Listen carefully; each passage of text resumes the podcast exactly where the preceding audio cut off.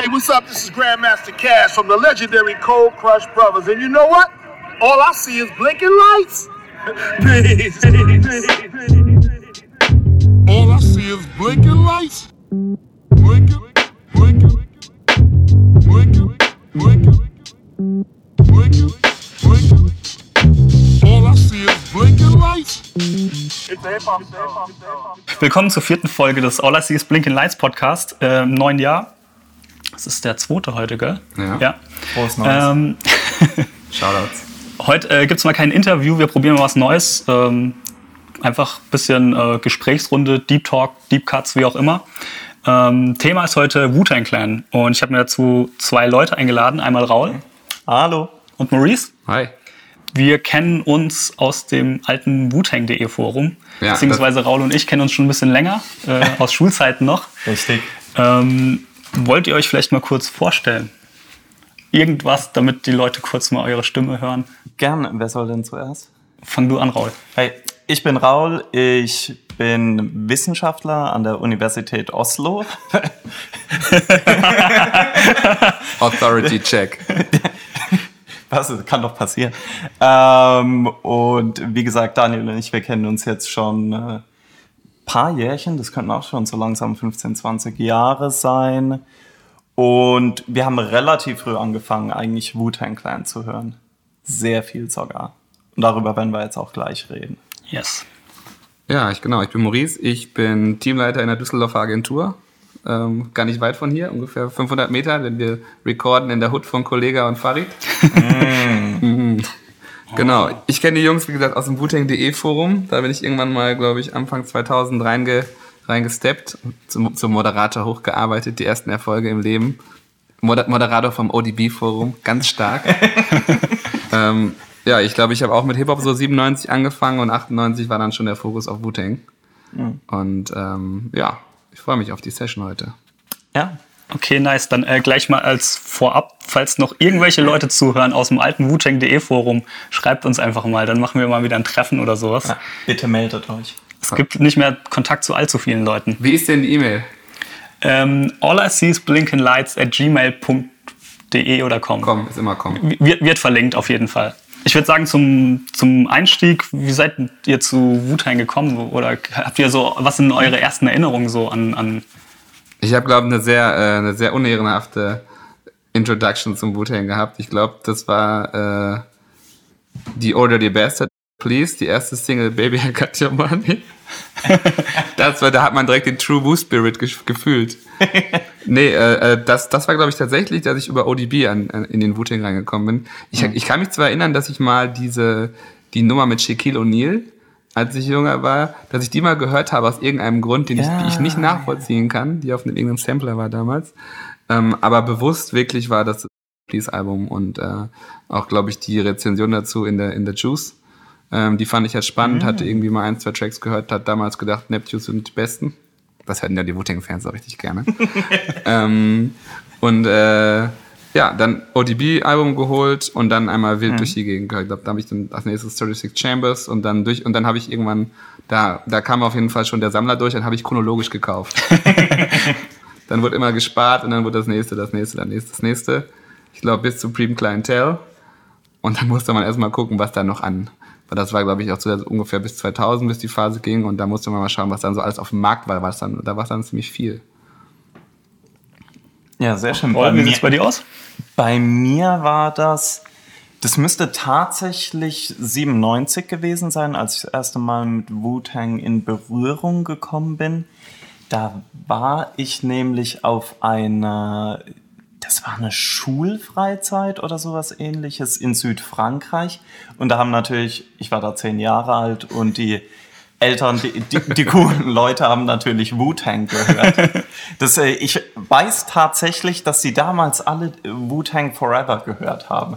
Das war so. Ja, das mein- ja all, the, all the education you need, ne? Im Sommercamp. Ja. weiß man, ja, muss man gar nicht in die Summer School.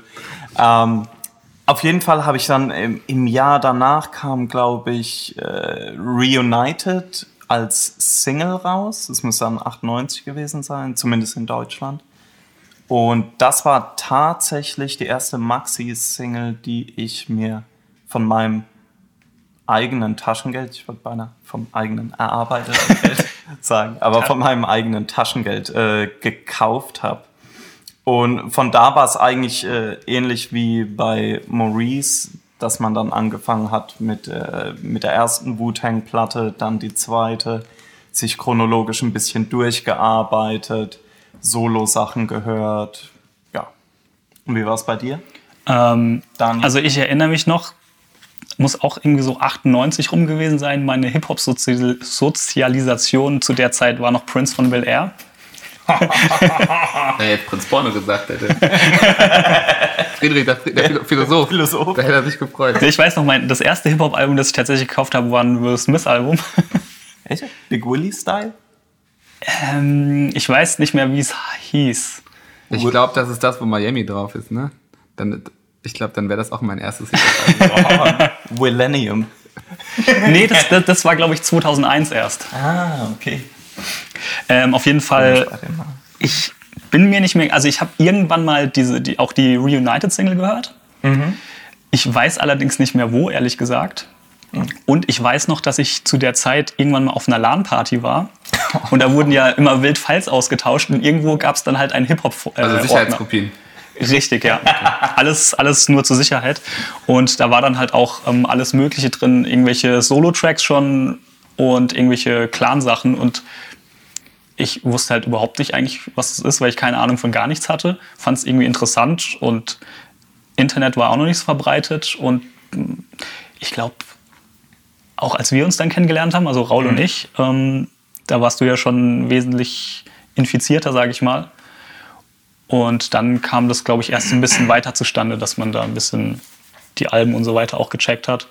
Und wir waren ja dann auch regelmäßig im Crazy Diamond in Heidelberg CDs kaufen. Ja, ich habe alle meine Wu-Tang-Platten immer, äh, bevor ich das Internet-Shopping kennengelernt habe, in einem selben Plattenladen in Bocholt gekauft. Ich kriege den, den Namen nicht mehr zusammen. Der Besitzer war tatsächlich der, ein guter Freund vom Vater, vom, vom Schulkollegen von mir. Und da hatte ich immer viele Highlights. Da habe ich immer auf dem Papierzettel meine Bestellung abgegeben. Und mein Highlight war, als ich die Lifestyles of the Poor and Dangerous bestellt habe, weil Oh. er musste dreimal ansetzen wegen der Schreibweise. und mir ist jetzt auch gerade nochmal eingefallen, was tatsächlich die erste Hip-Hop-CD, weil ich mir gekauft habe, und zwar vom Godzilla-Soundtrack von Puff Daddy, Come With Me. Oh, nice. Mit Jimmy Page. Das ist edel. Edel. Best of both worlds, würde ich sagen. Kaiju and Bad Boy. Aber wo du es gerade erwähnst, das Internet-Shopping war bei Wu-Tang auf jeden Fall auch sehr, sehr wichtig, weil viele Sachen, also gerade was dann Wu-Fam war, hast du ja teilweise in, in Mediamarkt und sonst nirgends gefunden. Und ich erinnere mich noch an eine großartige ähm, Story mit, äh, von Ebay. Da habe ich das erste Sons of Man Album bestellt. Der Zustand, eBay-Grind. Zustand weiß ich noch mal angegeben. Sehr gut. Äh, die, die CD kam an. Das, das Cover-Inlay ähm, einmal in der Mitte durchgerissen. Und die CD war, hatte einfach außen, als hätte man ein Feuerzeug dran gehalten oder sowas. Sie ging auch nicht mehr abzuspielen. Ich hatte dann irgendwie angefragt, ja, ähm, wie sieht's denn aus? Kann man die zurückgeben? Ja, ja, kein Problem, alles gut. Okay. Ich glaube, Wu-Tang ist auch eine so, bevor wir nochmal auf das erste Album kommen, ist wirklich eine der klassischen Hip-Hop-Bands aufgrund der vielen verschiedenen Künstler, aber auch der verschiedenen Veröffentlichungs- und Veröffentlichungsvarianten der Alben, wo die Leute wirklich richtig Geld gelassen haben, die Sammler. Also ich meine, der, Total. es ist der, der große Klassiker ist immer die Canadian Supreme Clientele. Ja. Ne? Das ist natürlich auch. Da äh, zirkel ich immer noch drum rum. Aber 400 kanadische Dollar bei Discogs. ist eigentlich angemessen. Also wenn man überlegt, was Martin Shkreli später bezahlt hat, aber Ja, guter ähm, Punkt. aber ja, das war halt immer bei Wu-Tang immer so eine Sache. Man hat auf, auf eBay immer Sachen gefunden oder halt auch so die die Royal Fam Sachen, die Platten. Das war halt Ja, immer ja. richtig spannend. Ne? Und dann ähm, ich glaube auch schon damals äh, ähm, 98, 99 war schon immer sehr sehr spannend die die ersten Alben von Jizza und RZA. Da haben Ja. die Leute schon immer nachgegeiert. Das gehörte eigentlich immer zum. Der ernsthafte Fan hat sich darüber getrennt, dass Ja. man die auch in der, in der Kollektion hatte. Richtig. Hatte ich richtig. nie. Stimmt, hatte ich auch nicht. Okay, ähm, kommen wir mal ein bisschen ähm, zum eigentlichen Ding, wo wir durchgehen. Also wir haben uns so ein bisschen so einen Plan gemacht. Ähm, die Alben kommen am Ende. Ähm, Daniel erstmal, hat einen Plan gemacht. Ja, ich würde gerade sagen, Shoutouts, Daniel. Shoutouts. es war sehr viel Arbeit. ähm, ja, kommen wir erstmal ein bisschen so zum, zur Wu-Tang Clan History, sag ich mal. Also wer ist der Wu-Tang Clan? Wie wurde der gegründet? Wer gehört dazu? So ein bisschen die, die, ja, die History einfach. Ähm, will da schon jemand irgendwie loslegen oder fangen wir mal damit an, wer, wer ist eigentlich Wu-Tang Clan? Wer ist das? Ähm, also erstmal grundsätzlich Wu-Tang Clan, so in der Form, in der ich oder wir ihn kennengelernt haben. Das ist eben ein Rap-Kollektiv aus New York, Staten Island und Brooklyn, wenn mich nicht alles täuscht. Bestehend aus neun Rappern. Da wären zum einen RZA, den man, denke ich, aus dem Kopf Ja. der ganzen The Organisation Abbott. sehen kann. Der Abbott, genau. The Abbott, genau. Äh, dann hätten wir Jizza, sein Cousin, Cousin. Ja. älterer Cousin, glaube ich. 66 geboren. Und Ich war heute im Wikipedia-Grind, macht euch keine Sorgen. Schön, schön. Ähm, dann hätten wir noch Old Dirty Bastard, der auch schon angesprochen wurde. Bekannt sind vielleicht noch äh, Method Man. Das ist vielleicht sogar der bekannteste, ne? Also ich glaube, Wenn du, wenn, sogar der wenn du Leute ja. fragst, ähm, Wu-Tang Clan kennen, sondern meist Method Man, vielleicht noch ODB, aber eigentlich die gerade die, grad die jüngeren Wu-Tang und Method Method Man. Ja, besonders auch durch Meth and Red zusammen. Ja. eben. Dann Ghostface Killer wurde schon erwähnt. Einer meiner Favoriten. Ähm, Raekwon ist immer eigentlich im selben Zug zu nennen, ne? Ray, der Chef. Raekwon, Raekwon the Chef. Ähm, der auch eins meiner Lieblingsalben gemacht hat. Aber da kommen wir Immobilarity. vieler. ähm, dann haben wir noch Master Killer, der eigentlich im Nachhinein dazu kam, aber da können wir vielleicht gleich noch. Ja, auch quatschen. so mit einer der unbekanntesten, finde ich eigentlich. Zumindest so im, im Apropos unbekannt, Inspector Deck. Ja, bei Inspector ja Deck, da trennen sich ja so ein bisschen die Meinungen. Ne? Also Inspector Deck ist ja eigentlich für Hip-Hop-Fans und gerade für East Coast Hip-Hop-Fans Ja. ist ja eigentlich so der Quintessential Ja, Wu MC. das- ja, ja, klar. Also aber, vom- vom aber Skillset. ich glaube halt außerhalb von jemand, von Leuten, die Rap hören, kennt den kein Schwein. Nee. nee, Und dann Glaub hast ja. du noch den besten vergessen. ich weiß, ich weiß. Nee, zwei, äh, ein bis zwei habe ich vergessen. Da wäre auf jeden Fall noch zu nennen You God. Ja. Große Karriere. ist auch jetzt eigentlich mit einer der medial aktivsten, so würde ich sagen, stimmt. mittlerweile. ja. Und dann später hinzugekommen noch der großartige Capadonna. Ja, Cappuccino, ne? Der damals eigentlich, so Gambino so, so, welchen. Kopf im Knast saß, als, als Ja. 36 Chambers aufgenommen wurde. Joghurt war aber auch im Knast. Das stimmt. Der war Richtig. auch Der kam irgendwie noch für zwei Parts oder wie viel es am Endeffekt waren, noch glaub, irgendwie gerade noch so raus. Äh, er ist auf Mystery of Chessboxing und auf Protect Your Neck. ja, meines das, ja, Wissens. das war's. Ja. Dann gibt es natürlich noch ein großes, ein sehr großes erweitertes Umfeld. Die Aber Fam, aber Ja. das ist ähm, für ein andermal gedacht. Genau. Genau, also wir haben jetzt die, die Mitglieder. Ähm, also ich glaube, äh, äh, angefangen hat das Ganze eher so als Street Gang, zusammen mit Ghostface. Und ähm, es gab die, also Wu-Tang war sozusagen eine Street Gang. Und ähm, es, gab, es gab dieses ähm, 106, was sehr, sehr oft äh, auch in den Tracks immer wieder vorkommt. Das war irgendwie das, ähm, ich habe es mir aufgeschrieben, 106 äh, Park Hill Avenue. Das war im Prinzip ein Gebäude in New York. Das war so ein, so ein Drogen-Hotspot, wo der Legende nach RZA Method Man auch das Leben gerettet hat, weil er ihn auf die andere Straßenseite gerufen hat und danach ging eine Schießerei los. Muss, muss wie in Oslo an der Uni sein. Original. Genau, und ähm, das ist übrigens auch das Gebäude, was im ersten Video zu sehen ist, Protect Your Neck. Dieses Gebäude, das ist dieses 106. Und genau, ähm, RZA hat dann die Leute irgendwie zusammengeholt äh, ge und ähm, RZA und Ghost Dog, äh, Ghost Dog sage ich schon, Ghostface waren die ersten.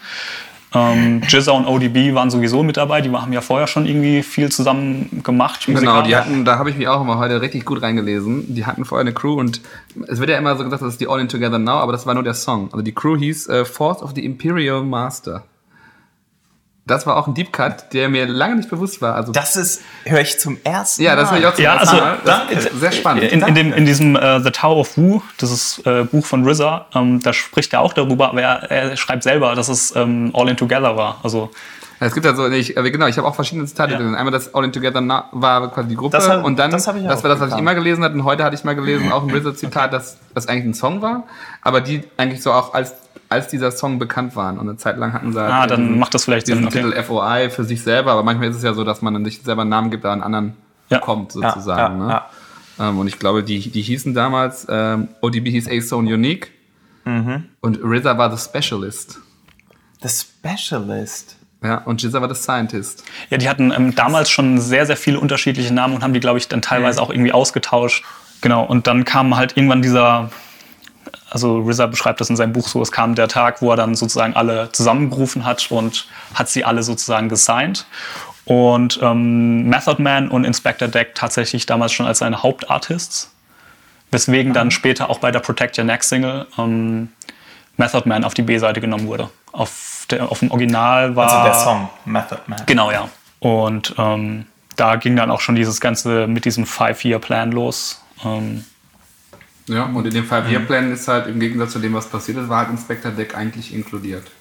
genau, ja. Irgendwie war es auch so, die haben dann irgendwie relativ viele Deals angeboten bekommen. Und RZA hat dann relativ viel wohl ähm, abgelehnt, weil er, ähm, also die Solo-Sachen kamen ja dann alle über verschiedene Labels raus. Und das war irgendwie auch Teil dieses Five-Year-Plans. Also die Aussage war damals so irgendwie, gebt mir fünf Jahre, macht, was ich sage, so Dictatorship-mäßig. Und dann werden wir alle reich und berühmt. So, das war so dieser Five-Year-Plan, so grob zusammengefasst.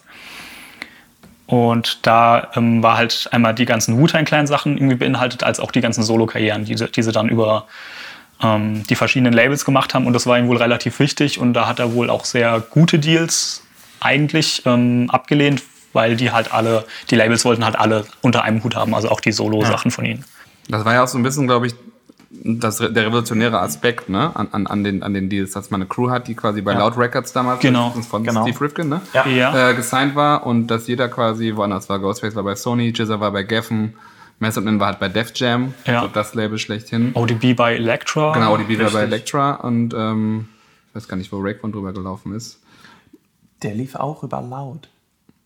Tatsächlich. Ich meine ja. Die Only Build for Cuban Links kam über Loud raus.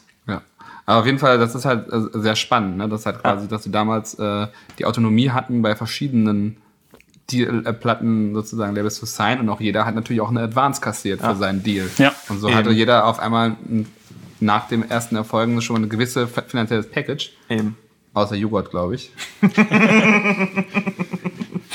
Ich sehe schon, es wird ein Running Gag. Wo hat ein Kappa released? Aber war halt, der war halt, der kam über Epic. Der kam über Ja. Epic, ne? Razor Sharp. Epic, Genau, Rather ja. Sharp Epic. Aber das war halt dann 98 erst, ne? 98. The Pillage, ja. Kam aber schon 97 die Singles. ja. Muss man wissen. Genau, also das war auf jeden Fall eine Sache, die so den Clan so ein bisschen besonders gemacht hat. Auch ich glaube generell so ein bisschen die Größe, also so neun Leute, die eigentlich auch alle abliefern. Das war jetzt auch schon so, ich meine, das, das kennt man ja so, diese, diese, diese Posses dann, wo dann aber halt irgendwie doch nur einer gut ist und der Rest wird irgendwie so mitgeschleift. Das fand ich auf jeden Fall da so ein Ding, die haben halt alle geliefert. Ich meine, Im Prinzip haben sie wirklich alle geliefert. Ja, also du hast ja, eigentlich, genau. eigentlich auch auf den ersten Soloalben, also ich glaube, ich fand, man hat erst auf der Forever hat man wirklich Qualitätsunterschiede gespürt. Ja. Das ist ich fand, richtig. am Anfang hast du irgendwann gedacht, so da kommt einer rein, das ist wie, das ist safe. Deswegen haben sich die Ja. ersten Soloalben auch ein bisschen dann teilweise wie Clan-Alben angefühlt, vor allem Ja. Hume Links und, und, und Iron Man. Iron Man, Ähm, Weil man wusste eigentlich immer, wenn einer reinkommt, der zum Original gehört, das, das passt. Ja. Und Ja. Capadonna hat sich ja dann mit seinem ersten Part 95 auf, auf Ice Cream im Prinzip da auch komplett eingereiht. Richtig. Ja. Wobei ich tatsächlich finde, ähm, dass auch das erste You-God-Album finde ich eigentlich so mit das Schwächste. Also das, also das ist auch vielleicht einfach nur so ein bisschen Geschmackssache, aber das, Nö, nö, das, also das, das, wollte Ja, ich, das- das, habe hab ich auch gar nicht damit impliziert. Ja. Also ich wollte, ich, bei mir geht eigentlich der Cut eigentlich ab Forever dann sozusagen. Ja. Dann, ich, Ja. ich finde, ich bewerte dann die Disko Diskografie nochmal anders. Forever the W und eigentlich im Prinzip was nach the W Iron Flag so kam. Ähm, Ja. Da kann man so ein bisschen die Cut sehen und ich glaube halt, die Sachen, die für diesen Five-Year-Plan, aus dem im Five-Year-Plan erschienen sind, sind halt krass. Ne? Also ich meine, da werden wir wahrscheinlich vielleicht nochmal zu kommen in, in einer weiteren Folge. Ähm, was halt so immer die, die, die große Legende ist bei den Fans, ist halt dieses, äh, die, die, die Flood. Ne? Also das Die quasi, Flut? die Flut, dass die, dass die quasi RZAs Keller zerstört hat und da, wo halt seine ganzen Recording-Sessions waren und wo halt vor allem ein wohl fertig produziertes Inspector Deck-Album vor die Hunde gegangen ist. Und Ja. T-Cal ist halt auch ziemlich vor die Hunde gegangen, konnte aber halt ziemlich schnell und ziemlich gut rekonstruiert werden. Und das ist eigentlich das Ding, äh, was man hört. Und ähm, ich, wir, ich, ich springe ein bisschen, aber wir kommen noch zu, ich glaube, auf Iron Flag ist ja ein Original, Original Reel aus, äh, aus den alten Zeiten noch drauf, einer der Ja. Beats. Okay, ähm, bevor wir zu den Alben kommen, würde ich noch ein bisschen ähm, bei sozusagen dem Wu-Tang Clan an sich bleiben. Also was den Clan noch so ein bisschen ausmacht. Wir haben jetzt irgendwie, wir haben diese neun MCs. Ähm, gut, ich habe jetzt zu der Zeit noch keinen, keinen Rap gehört, als äh, 36 Chambers rauskam, 93. Aber ich glaube, ähm, auch wenn man sich das so im Nachhinein anhört, war das halt einfach vom Sound her was komplett Neues. Das war einfach irgendwie die Beats, die Samples, die, die MCs, das war alles extrem rough Ja. und, und, und aggressiv. Also nicht, nicht jetzt. Äh, Es war eine andere Aggressivität Aggressivität. dabei. Ne? Es war nicht so wie Body Count oder so, Ja. aber es war halt, es war einfach halt dieses, dieses Uncut, was du auch hörst, wie die Ja. Dinger gemastert Ja. sind, wie die abgemischt sind. Dass da mal irgendwie, äh, irgendwie eine Drum nach links, nach rechts geht, dass das irgendwie alles gemischt ist. Ja. Also das, äh, das ist einfach, ich glaube, das Ja. war, das kannte man einfach nicht. Und vor allem auch, dass jeder irgendwie seine Persönlichkeit hat. Und Mhm. ich denke, wir können auch gleich mal drüber sprechen, dass eigentlich jeder der MCs einen komplett, eigentlich schon einen komplett anderen Stil hatte. Ja. Oder, Auf sich, jeden oder Fall, ja. der dich zumindest bis forever halt rauskristallisiert hat. Ähm, ja, aber weil, weil du es gerade angesprochen hast, das finde ich auf jeden Fall auch so ein Ding. Die, die, diese neuen MCs und alle sind irgendwie so eigene, schon fast so Comicfiguren mäßig. Ich meine, die haben ja auch alle irgendwie dann Künstlernamen äh, gehabt, die ähm, tausend verschiedene Namen, die dann teilweise auch aus, aus wirklich aus Marvel oder sonst was Comics kamen. Dann aus dieses ganze Kung-Fu-Ding ähm, haben wir jetzt noch gar nicht drüber gesprochen. Ähm, das hat ja auch einen riesen Einfluss, aber das war ja schon so, die hatten alle irgendwie so ihren eigenen Charakter, ihren eigenen Style, auch ähm, lyrisch, ähm, flowmäßig alle ihre eigenen Styles. Ähm, später hat sich dann, finde ich, auch so ein bisschen rauskristallisiert, gerade nach den 5-4-Dingern, so von, von der Beat-Auswahl. Manche haben es dann einfach nicht mehr so gut hinbekommen, leider. Andere besser. Yuga. Ähm, aber das ist auf jeden Fall auch so, ein- so ein Ding, was, finde ich, den Clan so besonders macht. Ja. Und weil du es schon angesprochen hast mit diesen Alleinstellungsmerkmalen, weil ich hier gerade das Cover vom ersten Album sehe, das wirkt natürlich auch alles sehr mysteriös, gerade am Anfang. Viele Leute, die irgendwie Masken aufhaben, zum Beispiel Ghostface Killer, weil er damals wegen irgendwelchen Hood-Shenanigans äh, von der Polizei gesucht worden ist, der dann einfach eine Maske auf hatte. Und dann haben die teilweise noch Schwerter in der Hand, schwarze Hoodies drüber. Das, äh, das wirkt schon sehr mysteriös. Und ich glaube auch, ne, wenn man sich die Dinger heute auf YouTube anguckt, dann, dann schmunzelt man vielleicht aufgrund der Qualität, aber ich glaube damals, wenn du halt gewohnt bist, dass die Leute da irgendwie Tracksuits und Polo tragen und dann kommt halt, so, Ja. kommt halt sowas rein, das war, glaube ich, für die Leute ein, ein Augenöffner. In Ja, den. Staaten, aber auch hier. Ne, wenn, du halt, wenn du halt hier so zum ersten Mal irgendwo in einem, in einem Nachtprogramm oder irgendwo mal sowas gesehen hast, Ja. absolut crazy. Ja, vor allen Dingen halt auch noch äh, mit dem Kontext, dass es damals das Internet noch nicht gab. Du hattest, also alle Informationen, die du hattest, war halt das Cover und was, was, was im, im Booklet irgendwie drin ist. Das waren dann irgendwie so alle Bilder und das, und da das auch so mysteriös gestaltet ist, du erkennst kaum jemanden, ähm, denkt man da ja auch, ähm, oder spinnt sich da sehr viel dann zusammen, Ja. ähm, wie, wie die aussehen und was für, was für Leute das sind. Und Ja, und das, Wu- äh, das Wu-Tang-Zeichen übrigens, äh, Fun Ah. Fact, gezeichnet von DJ Ella Mathematics. Aber nicht auf dem ersten Album. Aber nicht auf dem ersten Album. Aber die Original-Sketche ist von ihm. Richtig. die mit dem, äh, mit, dem, mit dem Arm und dem Kopf in der Hand, gell? Genau. Ja. Wir können es jetzt nicht zeigen, weil wir kein Bild haben. ähm, genau, ähm, was wir auch schon angesprochen haben, ist dieses ganze ähm, Kung-Fu-Ding. also da leitet sich ja auch der Name von ab, Wu-Tang. Das ist so ein, ich glaube, es ist ein Berg in China. Und Ja, dann Da irgendwie- ich nicht widersprechen. und dann irgendwie so eine Kung-Fu-Schule. Ich weiß aber auch nicht, wie viel davon wirklich echt ist oder nur aus Filmen. Also ich sag mal so, der wichtigste Film ist wahrscheinlich ähm, 36 Chambers. Ja. Das ist ja so das, das Hauptding. Man hat ähm, diese ganzen, ähm, ganzen Vocal Samples, die aus Filmen geschnitten sind, findet man in den ganzen Alben wieder, wo ja auch sehr viel von den Philosophien, die da irgendwie drin vorkommen, irgendwie übernommen wurden. Richtig. Ähm, das ist auf jeden Fall, also das war auf jeden Fall auch so ein Ding, was für mich ähm, das so spannend gemacht hat, weil so zu der Zeit habe ich auch generell gern so Kung-Fu-Zeug geguckt. Mir ist übrigens gerade aufgefallen, dass fast jedes Wu-Tang Clan-Album fängt mit einem Kung-Fu-Sample an. Außer? Außer die Forever, oder?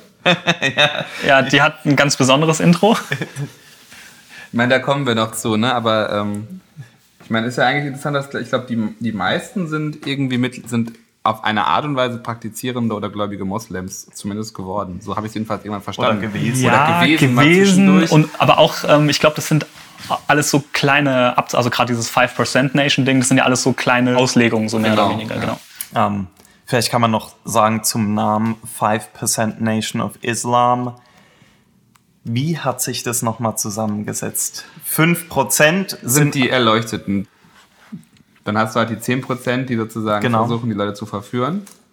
Ja, Bloodsuckers of the Poor. ja. Und 85% ist halt die, ist halt der Pöbel im Prinzip, die Masse. Die, die, die Ungläubigen oder die unge, ähm, Bildeten. Ungebildeten. Und ja. Was, was zu dem äh, 5% Nation-Ding auf jeden Fall auch noch gehört, was man viel auch in der Musik hört, ist sind diese ganzen ähm, Begrifflichkeiten, was dann teilweise auch in den Slang mit übergegangen ist. Also dieses, diese ganzen ja, Supreme und äh, God und Rin. es ist Donnerstag. Wobei es da tatsächlich auch spannend wäre. Ähm, sind, wo, wo, woher ist denn das Label? Sind die da vielleicht auch irgendwie? Keine Ahnung, ist ja auch egal. Jump, sieht aus wie ein Penner. ich hab mir kein Supreme. Heckenpenner habe ich neulich gelernt, heißt es. Echt? Heckenpenner. Ah, das passt. Mein, mein grüner Color Code ist da super. Jetzt habe ich an euch beide eine kleine spontane Aufgabe. Wer kennt hier die 12 Jewels? Wer kann diese 12 Juwelen aufzählen? Ich probiere. Äh, Knowledge, Wisdom, Understanding. ah, food, Clothing, Shelter. Äh, irgendwas mit Power und Equality noch. Und dann noch ein paar. Power You. The Good Power You. Wir, weiter. genau, da, da, da möchte ich jetzt, dass wir, wenn wir ein, äh, ein sozusagen ein, ein Korrektiv einblenden la Frank Plasberg, dann wird, wird er sich jetzt einschalten. So, damit wir euch auch keinen Mist erzählen, gibt es einen kurzen Faktencheck zur 5% Nation und den 12 Jewels. Die 5% Nation ist eine Auslegung des Islam, die in den 60er Jahren in Harlem in New York entstanden ist und auch eng mit der Bürgerrechtsbewegung der afroamerikanischen Bevölkerung verbunden ist. Im Groben geht es darum, dass es für die Anhänger keinen mysteriösen Gott irgendwo im Himmel gibt, sondern dass es einen Gott in jeder erleuchteten Person gibt. Also 5% der Bevölkerung sind es und daher kommt auch der Name. Dann gibt es noch andere 10% der Bevölkerung und die wissen auch von den Lessons, die nutzen sie aber für sich selbst und leben nicht uneigennützig davon sozusagen. Das sind die sogenannten Devils. Und zuletzt gibt es noch die restlichen 85 Prozent, die von den Lehren nichts wissen und den Lehren und der Welt gegenüber im Prinzip, wie man es auch in vielen Wu-Tang-Tracks hört, deaf, dumb and blind sind. Ähm, die Lehren der 5% sind die sogenannten 120, die 120 ähm, Lehren oder halt auch die 120 Lessons or Degrees. Ähm, die muss man sozusagen auswendig lernen und jederzeit korrekt aufsagen können. Äh, die 120 Lehren ähm, sollen die Beziehung vom Menschen zum Universum erklären. Und das, ähm, das ist sozusagen auch schon eine der Lessons, die sagt, ähm, The science of supreme mathematics is the key to understanding man's relationship to the universe. Und die Supreme Mathematics oder auch die Supreme Numbers sind die von uns angesprochenen Nummern und deren Bedeutung. Also zum Beispiel, was wir schon gesagt haben, die 7 steht für Gott, ähm, weil G der siebte Buchstabe ist. Die 0 zum Beispiel steht für Cypher, weil die 0 einen Kreis bildet. Und man steht sozusagen in einem Kreis, wenn man von anderen befragt wird und diese auswendig gelernten 120 Lessons aufsagen muss. Ähm, neben den Supreme Mathematics gibt es auch noch das Supreme Alphabet. Äh, denn alle Buchstaben haben auch eine Bedeutung. Also da wäre zum Beispiel das schon erwähnte G, das steht für God. Dann das O, das wie die Null auch für Cypher steht, weil es halt auch ein ähm, Kreis ergibt oder das, ähm, das Z zum Beispiel steht für Zig, Zag, Zig und das steht wiederum für Knowledge, Wisdom and Understanding beziehungsweise für Man, Woman and Child. Aus dem Alphabet setzen sich zum Beispiel auch die Namen von RZA und Jizza zusammen. Und dann gibt es noch die bereits erwählten 12 Jewels, welche sozusagen Varianten des Supreme Alphabet beziehungsweise der Supreme Mathematics darstellen. Und die 12 Jewels sind Knowledge, Wisdom, Understanding, Freedom, Justice, Equality, Food, Clothing, Shelter, Love, Peace and Happiness. Ähm, die 12 Jewels beschreiben sozusagen die Ziele, die erreicht werden sollen und also ähm, zum Beispiel erreicht der Mensch Knowledge of Self, also Selbsterkenntnis und durch Selbsterkenntnis und Reflexion erhält er Wisdom. Wisdom führt wiederum zu Understanding und das führt wiederum zu Freedom und so weiter und so weiter. Also immer wenn von 120 Mathematics, Ruler, Jewels, Peace, Lessons, God oder die God Hour, Deep, Dump and Blind, The Devils und so weiter gesprochen oder gerappt wird, sind es immer ähm, Referenzen auf die 5% Nation. Ähm, was auch noch interessant ist, viele der Begriffe aus dem Supreme Alphabet haben es so in diesen allgemeinen Hip-Hop-Slang äh, geschafft. Also schon die erwähnte Cypher hat ihren Ursprung in, in diesem Supreme Alphabet oder auch ähm, Begriffe wie Peace, Word, Dropping Science, Break It Down und diese ganzen Redewendungen, die man immer wieder mal besonders in so Rap aus den 90ern hört, ähm, haben da ihren Ursprung. Und der Wu-Tang Clan und der, das Wu-Tang Umfeld sind übrigens auch nicht die einzigen Rapper, äh, die sich zu den 5%ern zählen. Auch Rapper wie Rakim, Big Daddy Kane, Buster Rhymes, Righteous Teachers, Brent Nubian, Erika Badu, Nas und viele andere sind entweder Mitglieder oder werden zumindest mit den 5% assoziiert. So, das war jetzt äh, ein ganz grober, schneller Abriss über die 5% Nation. Ich hoffe, ich habe nichts vergessen und jetzt geht's weiter mit dem Podcast.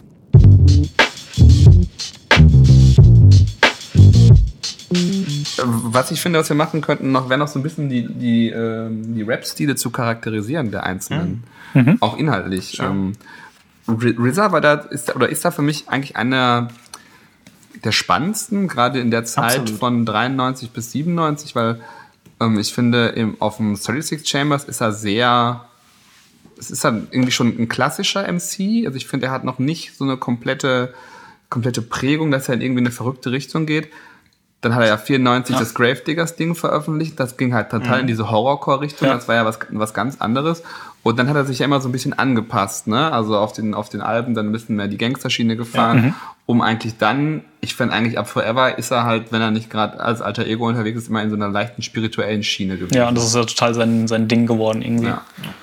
Aber er hat auch so grundsätzlich, egal auf welchem Album, finde ich, ein, auf, das ist so einer der allgemein sehr wenigen MCs, die so ein wirklich sehr charakteristischen Flow haben, finde ich. Den, den, hört man irgendwie sofort raus. Oder auch Sprachfehler. Also je, nach je nachdem. ja, so kann man es auch sagen.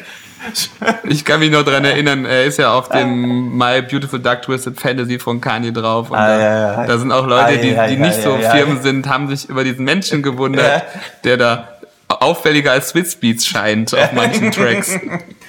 Ja, aber das fasst gut zusammen. Er ist auf jeden Fall sehr auffällig durch seinen Flow, ja. irgendwie auch durch seine ja. Stimme und und ich finde es auch einer, der, der die, mit die stärkste Wandlung also über die Jahre hinweg gemacht hat. Ja. Ne? Also wenn du den heute rappen der hörst. zumindest ein sehr diverses genau, Repertoire genau, genau. verschiedenen Oder, Stilen hat.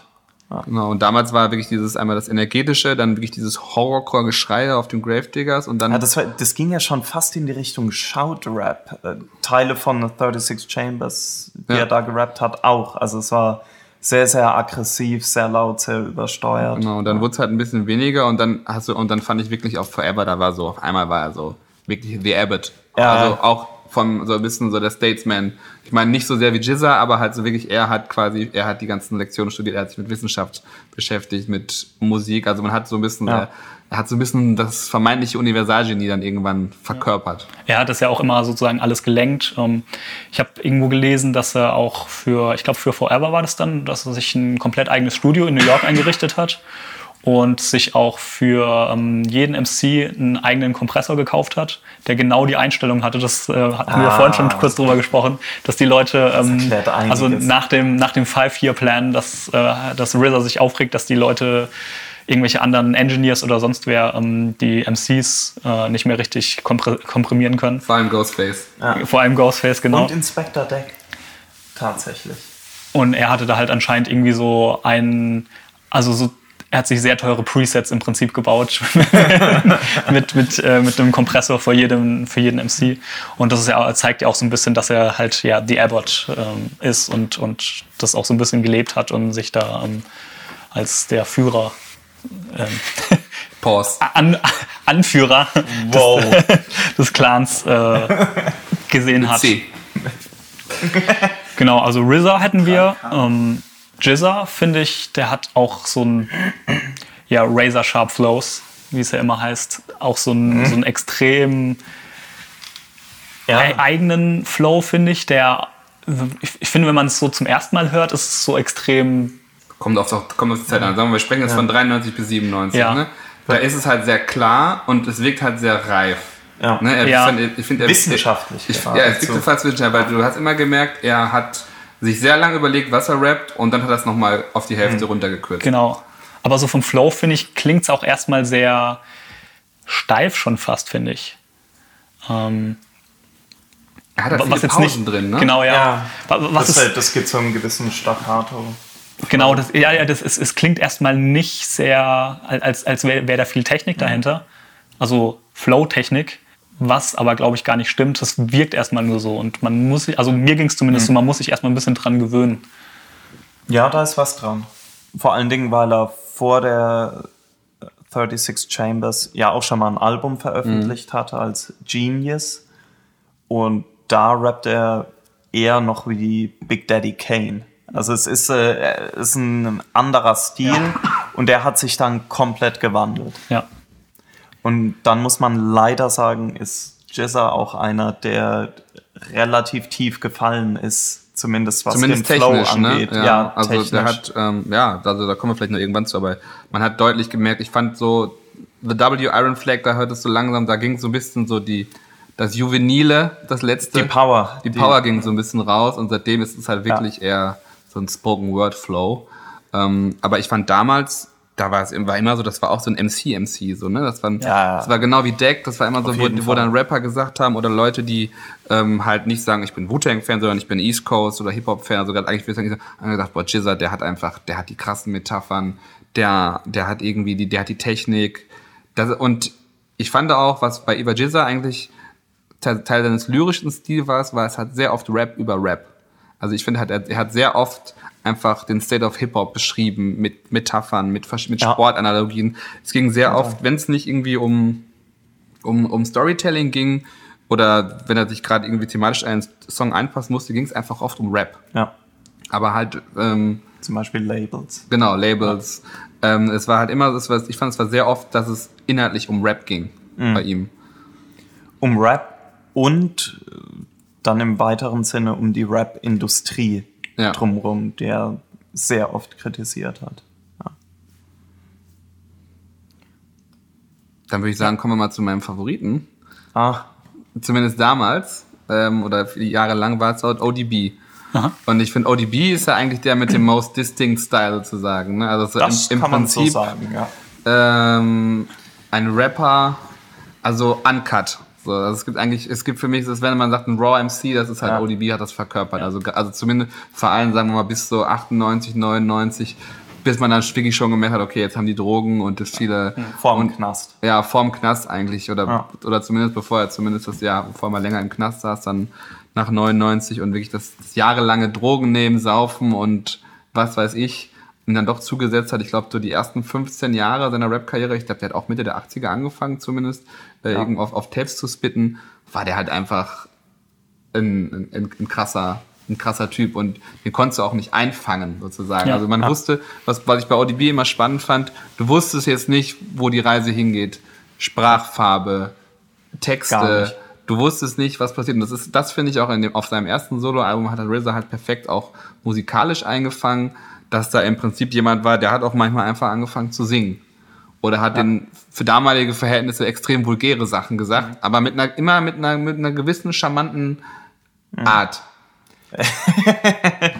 Ja, da, da gehören dann ja so Sachen dazu, dass ODB auf seinem ersten Album über sehr, sehr heftige RZA-Beats dann irgendwann anfängt, Somewhere Over the Rainbow zu singen. Also wirklich, wirklich sehr weit draußen. Aber ich persönlich habe lang gebraucht, bis ich damit warm geworden bin. Also Das hat bei mir direkt irgendwie so, das war so der erste MC, der hat mich halt richtig, der mich so richtig geflasht hat, zumindest der erste englischsprachige MC.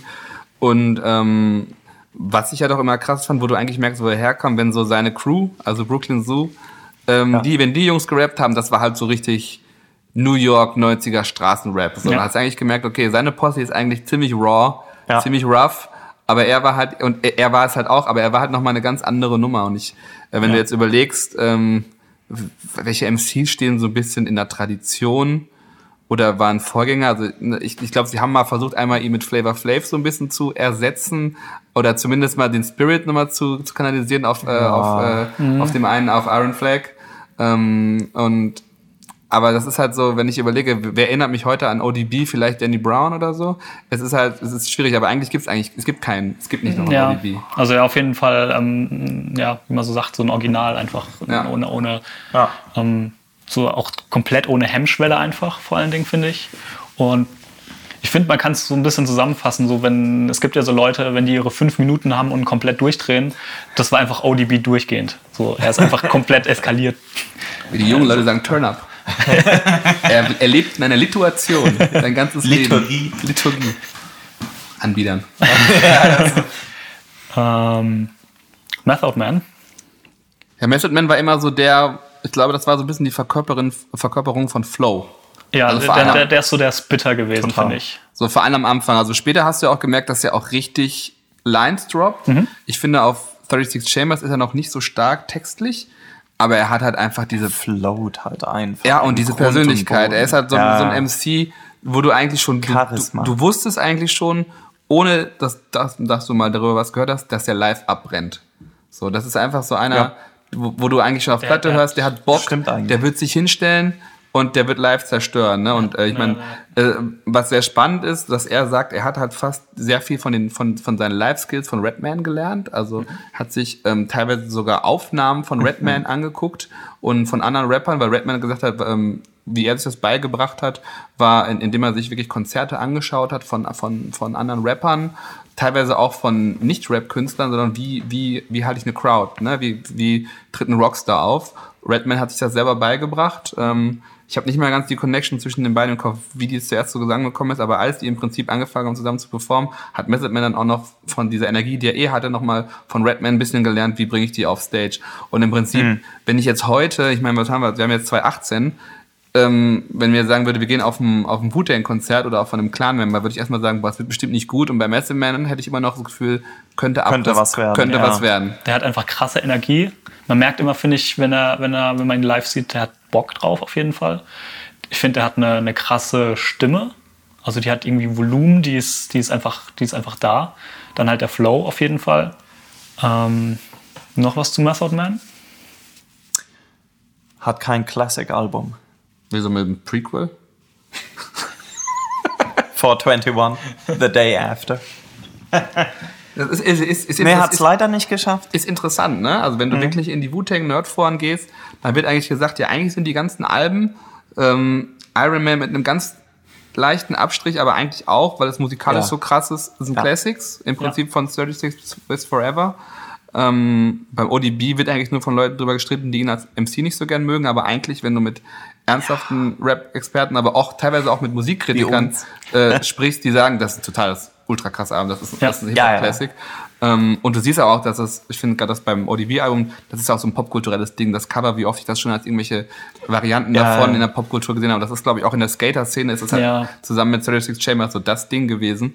Ähm, und T-Kerl ist immer so ein Streitpunkt, ne? dass die Leute sagen, ist das jetzt ein, ein Wu-Classic oder nicht? Certified Woo Banger.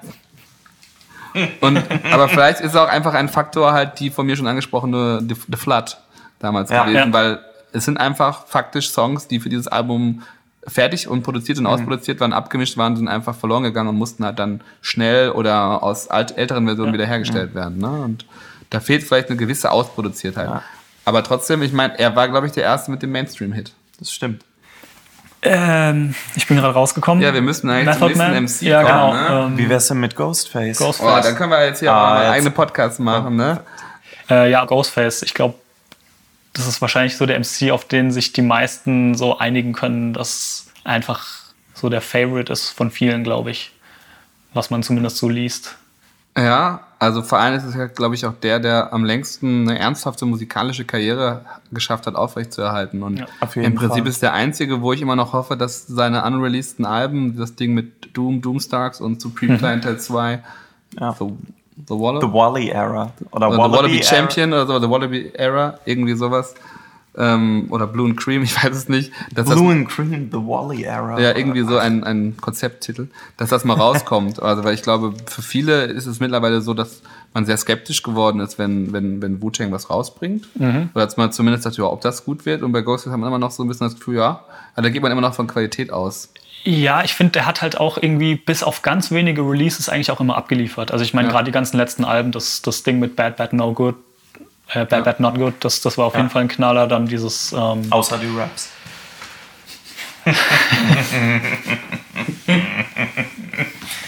die, die Dinger mit, mit Apollo Brown, Ja. äh, nee, Ja, das Adrian Young, Ap Apollo Brown war ja das Remix-Ding. Remix-Ding. Das, also das war, hat eigentlich, ähm, hat Qualität. eigentlich alles funktioniert. Das war Ja. Quali Qualität, genau, ja.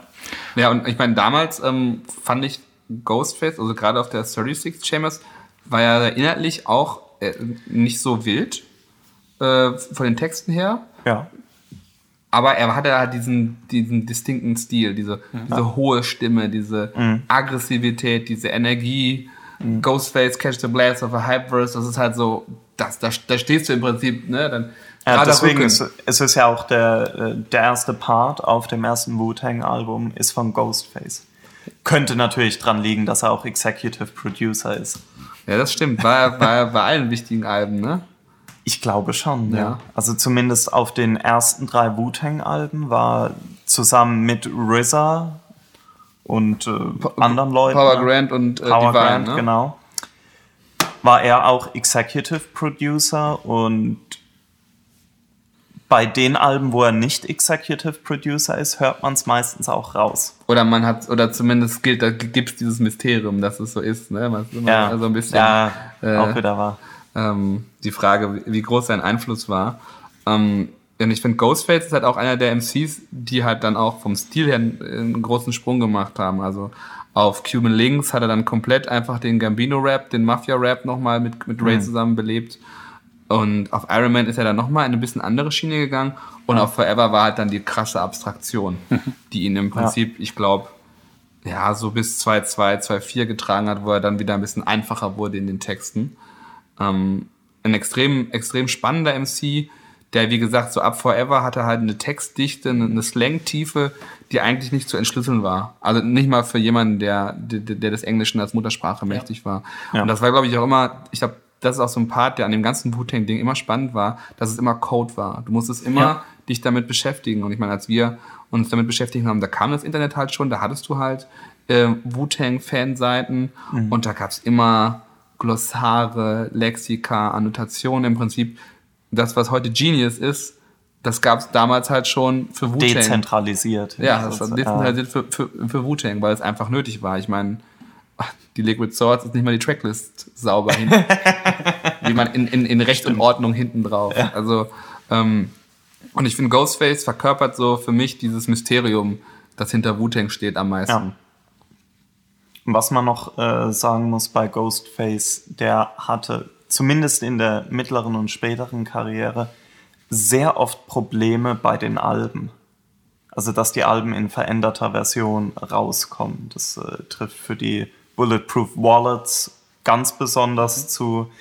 Das trifft aber auch aufs Pretty Tony Album zu, teilweise für Fish Scale. Ja. Also da ist sehr viel sehr, sehr gutes Musikmaterial einfach liegen geblieben, beziehungsweise nur auf irgendwelchen obskuren White Label Bootleg Veröffentlichungen Das stimmt. Und ich habe zum. Beispiel äh, das Thema hier, ich glaube, die, das Box-in-Hand-Ding vom Iron Man-Album war so der erste, Genau. erste bekannte, sozusagen fehlende oder Alternativ-Cut sozusagen äh, aus dem Wu-Tang-Bereich, Ja. was sich im Prinzip nachher ja durch, das, durch die ganze Diskografie von den Clan-Membern und vor allem von Ghostface durchzieht, dass es irgendwelche Prä-Sample-Varianten, Alternativ-Text oder ganz andere Songs mit einem ähnlichen Ja. Titel gab oder auch andere Abmischungen, wo dann irgendwie teilweise RZA den Beat nochmal komplett neu gemacht hat.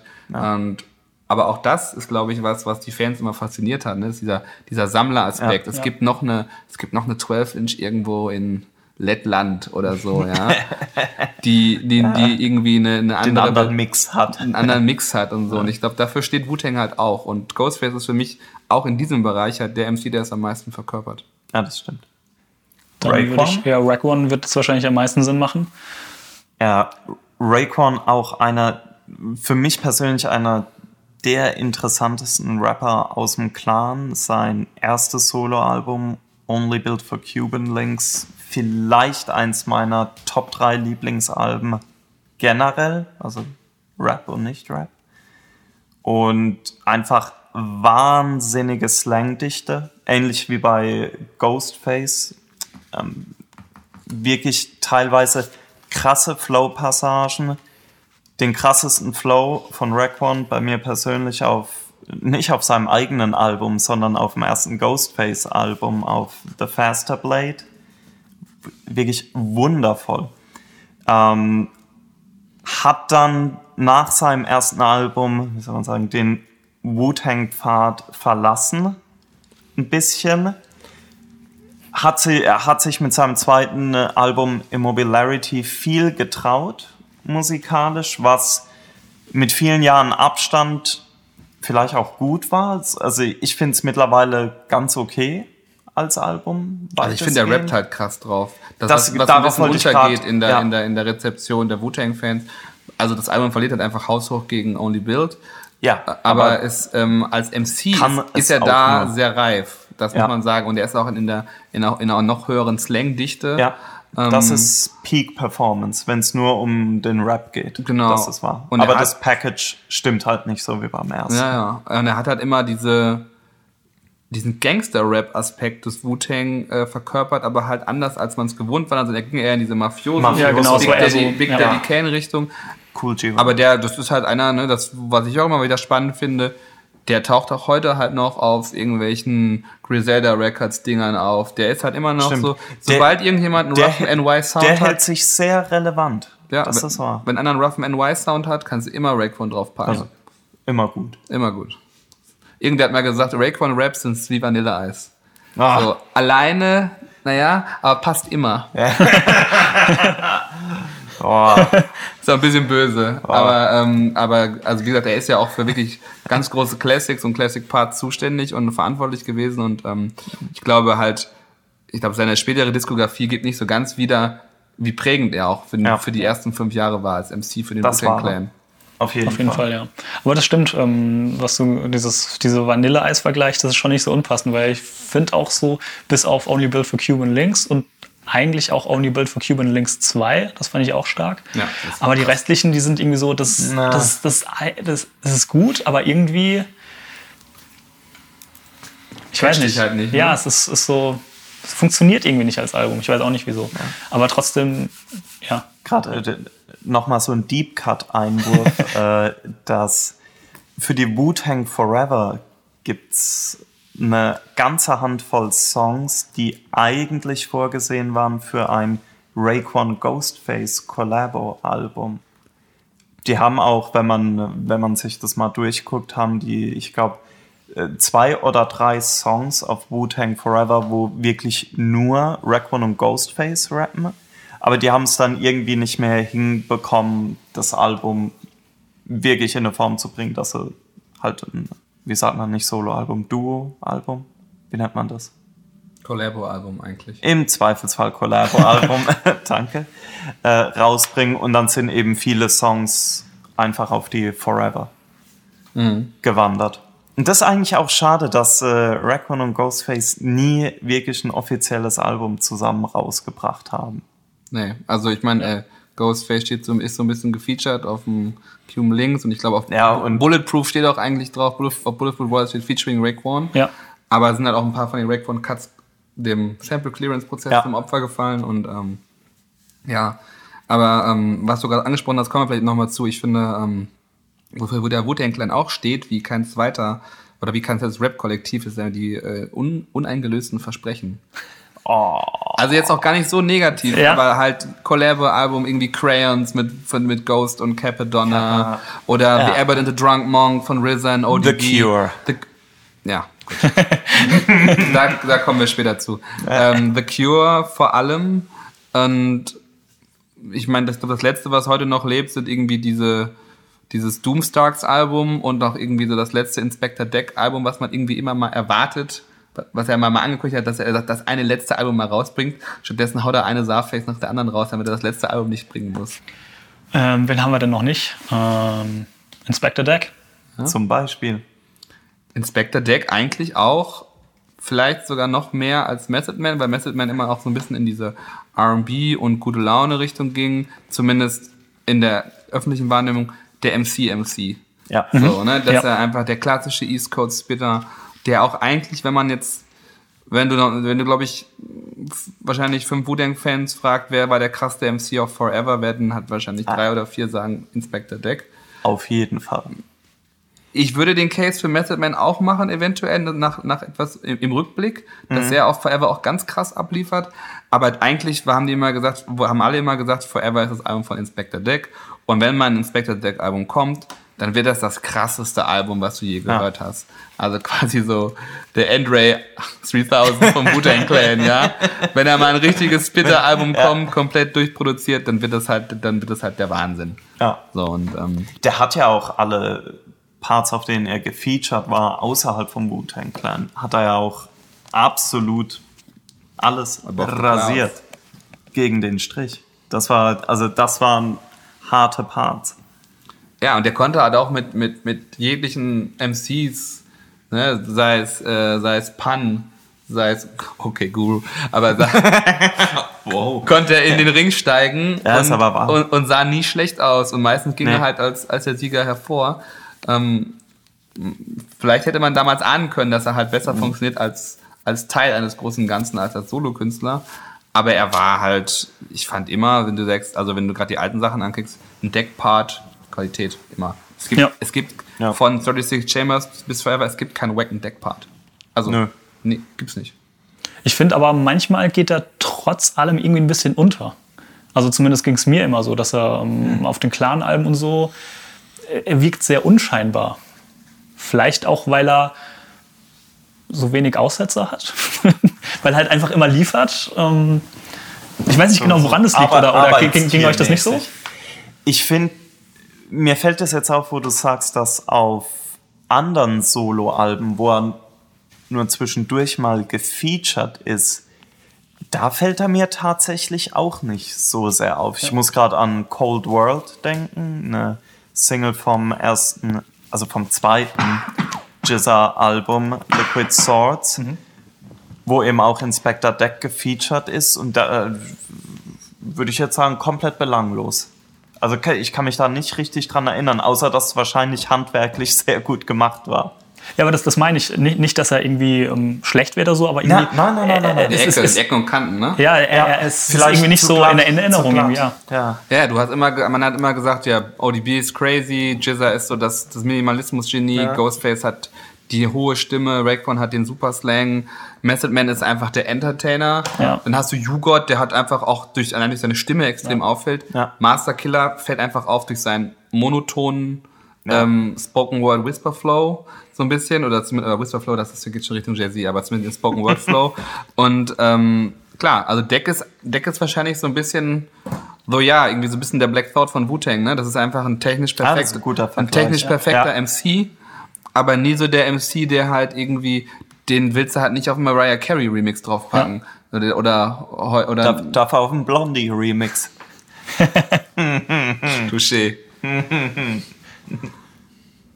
ja, aber ähm, trotzdem, ich glaube, Deck ist halt für viele, oder ich glaube, es gibt viele Wu-Tang-Fans, die sagen, dass Deck ihr Lieblings-MC ist. Zumindest im, im Kontext der Clan-Alben. Und er hat auch ja. auf späteren Alben, ähm, zu denen wir noch kommen, zum Beispiel auf The W, auf Iron Flag, Deck ist halt immer, hat immer stabile, ja. stabile Parts. Ne? Also ich, ja. ich finde, ganz später geht er ein bisschen in so eine Punchline-Richtung, da kommen wir vielleicht noch zu, ähm, wie sich sein Stil verändert hat, aber mhm. eigentlich war der immer klassischer Spitter-MC mit aber halt einem größeren Vokabular als die meisten East Coast-Rapper. Ja. Ähm, ich glaube, offen sind jetzt noch Master Killer und You God, oder?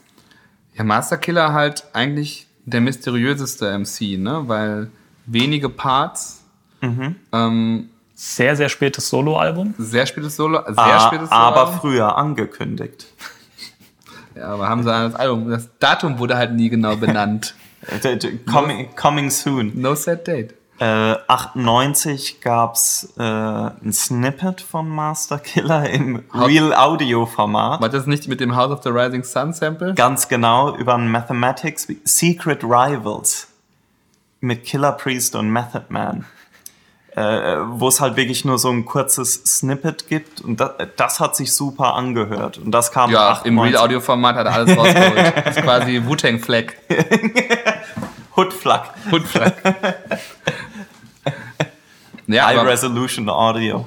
Ja, aber also Master Killer immer halt ein, ein MC, der, der, der auffällt, also so ein bisschen wie Bastian Schweinsteiger, wenn er auf den Ball tritt, damals und, das, und das Spiel bremst, war immer so, Master Killer hat einfach mal so manchmal oh. einen Track auch mal zum Anhalten gebracht, aber, ja. aber nicht immer im negativen ja. Sinne, ne? dass man einfach so, okay, nochmal vollkommen. Es stimmt aber, der hatte oft so, so Beat Breaks bekommen, wo, wo dann die Drums Später aussetzen. noch mehr, ne? Ja. Also ähm, da kommen wir noch zu, aber Instagram ja. hat, hat RZA auch ganz explizit gesagt, Master Killer, der hat hier bei dem Albumprozess mit einer Matratze im Studio geschlafen, der hat die Beat Switches, der hat die Highlights in den Parts.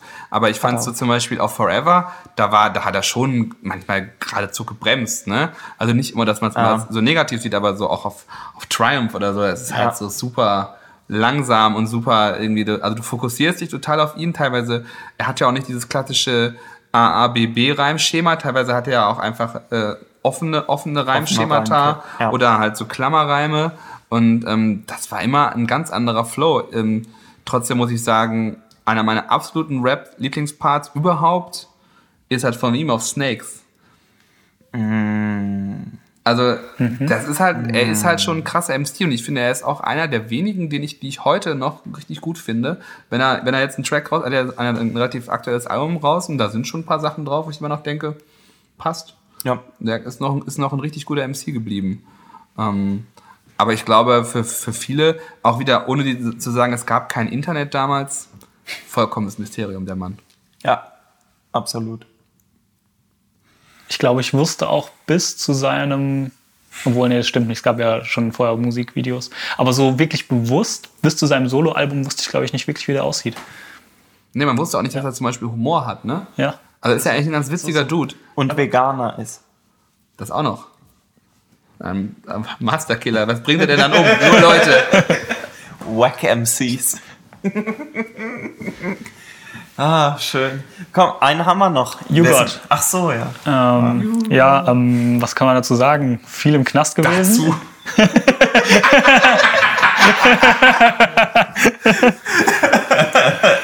er hat einen ganz guten Part auf Wolf gehabt. Äh, das stimmt. Das, Running Kick. Das stimmt, aber nur auf der Disco-Version. Haben wir euch in die Linkliste, Freunde. Nee, ich glaube, ähm, auf 36 Chambers, äh, auf seinem Part war der auch äh, stabil. Ja. Da hat man nicht gedacht, dass der jetzt Also ich weiß, abfällt. dass damals hatte er nur den Part auf uh, The Mystery of Chessboxing und der Part ist eigentlich, der ist amtlich, der ist amtlich. Und dann gibt es halt noch seinen Part auf Protect Your Neck. Der ist, ist im Grunde nur eine Bridge. Von daher kann man da auch nicht viel sagen. Und ich fand tatsächlich als MC hat er eigentlich immer relativ gut funktioniert auf den Clan-Alben.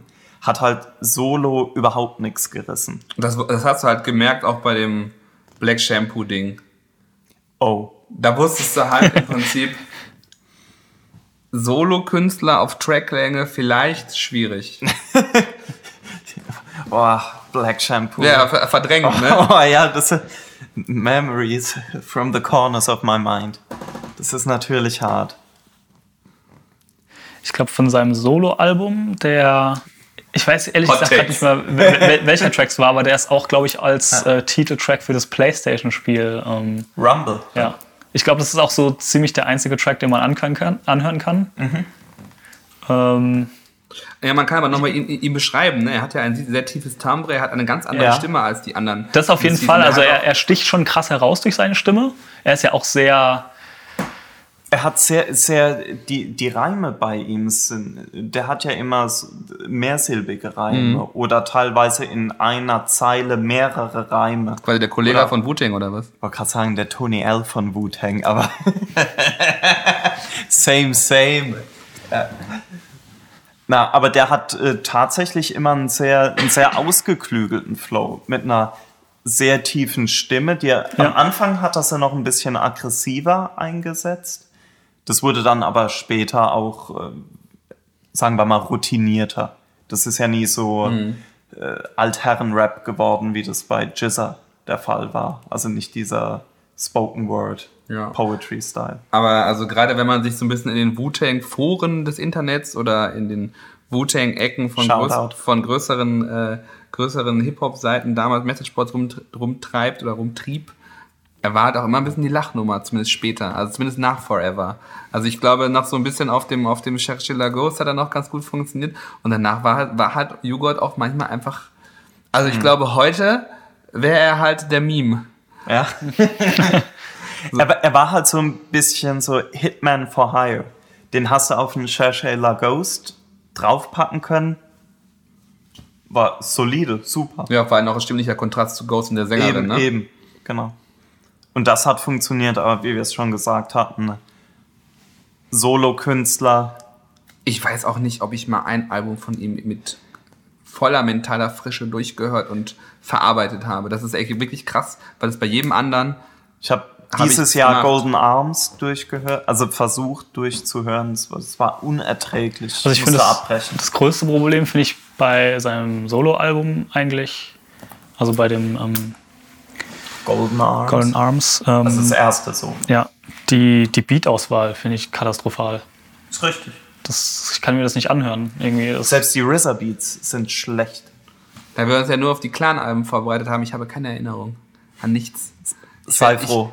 Mach's auch nicht. Mach's bitte nicht. Komm. Sei, sei wenigstens für YouGod unvorbereitet. Das, es gibt vieles, vieles andere, wo du dein Gehirn mit Ja, bombardieren kann, kann kannst. sein, aber es war auch nie so. Ich weiß auch zum Beispiel, dass man dann immer ähm, als Sammler hatte man immer dann, ja, die Immobilarity muss schon haben oder oder was weiß ich. Und bei Ah. den und New God Alben, ich dachte, boah, Oh, nächsten Monat wird sie gekauft. Und der Monat kam nie. Ich habe neulich nochmal geguckt, ich habe alle Alben, ich habe kein, Jut- kein Joghurt-Album. Traurig. ich muss aufs Klo. okay.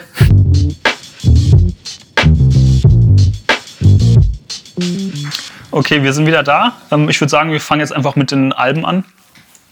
Ähm, 1993, Enter with the Wu-Tang, 36 Chambers. Oder ähm, erstmal vorne raus eine Frage. Was ist denn euer Lieblingsalbum? Clan-Album? Ähm, also, ich glaube, in den letzten fünf Jahren habe ich am meisten Ace Diagram gehört, muss ich ehrlich gesagt sagen. Okay. Ähm, früher war es immer der Kampf zwischen Wu-Tang und 36 Chambers für mich. Also W hat halt aufgrund der, ähm, der Zeit, wann es veröffentlicht wurde und dass es auch meine aktive Rezeption damals gab, einen besonderen Platz in meinem Herz und ich finde es ist auch unfassbar geil produziert. Ähm, ja, aber ich glaube, dann, dann würde ich doch 36 Chambers sagen. Raul? Bei mir ist es ähnlich wie bei Maurice, dass in den letzten Jahren oder eigentlich seit der Veröffentlichung Eight Diagrams einen relativ hohen Stellenwert hat. Ich finde das künstlerisch von den Produktionen her, auch wie die Live-Instrumentation eingesetzt worden ist, wirklich ganz, ganz stark. Auch finde es ist ein bisschen untergegangen, ist zumindest äh, mein Eindruck, aber das eins meiner Lieblingsalben Und dann würde ich sagen, tatsächlich die Nummer eins ist wahrscheinlich Wu-Tang Forever. Nicht zwangsläufig wegen dem Intro. Oder wegen dem Outro. ja, oder dem Outro. ähm, aber da finde ich einfach, das ist, die, da sind die meisten Clan-Rapper am Pieken. Also äh, geben einfach äh, ihre Ja, im Prinzip von Reunited Peak- bis Heaters ist halt. Ja, ja, das, ist, das, also, Abriss. da, ja das, das als EP wäre ein Classic. Allein. Ich finde halt Forever eigentlich ein Tick zu lang. Es ist ein bisschen Füllermaterial dabei. Wenn man das vielleicht auf eine CD eingeschrumpft hätte, das wäre das wär dann mit ganz großer Wahrscheinlichkeit der Überklassiker geworden. Aber so würde ich sagen, bei mir ist im Moment noch äh, Wu-Tang Forever for Eight Diagrams for 36 Chambers for the W. Den Rest höre ich mir nicht an. Ich glaube, das ist eine sehr seltene. Ja, selten, aber ey. Ja. Äh, Auf jeden Fall- Halt, äh, halt ein, einen habe ich noch. Das Ganze ändert sich natürlich, wenn wir vom ersten Album 36 Chambers die Clean-Version nehmen, wo die Songs anders gemixt sind. Wollte ich nur mal anmerken. Das würde dann wahrscheinlich noch vor Eight Diagrams. Okay, ich finde es spannend, dass ihr beide ähm, Eight Diagrams so weit oben habt. Bei mir ist das eher so ein, Al- also bei mir ist tatsächlich auch so ein Album, das irgendwie eher so untergegangen ist.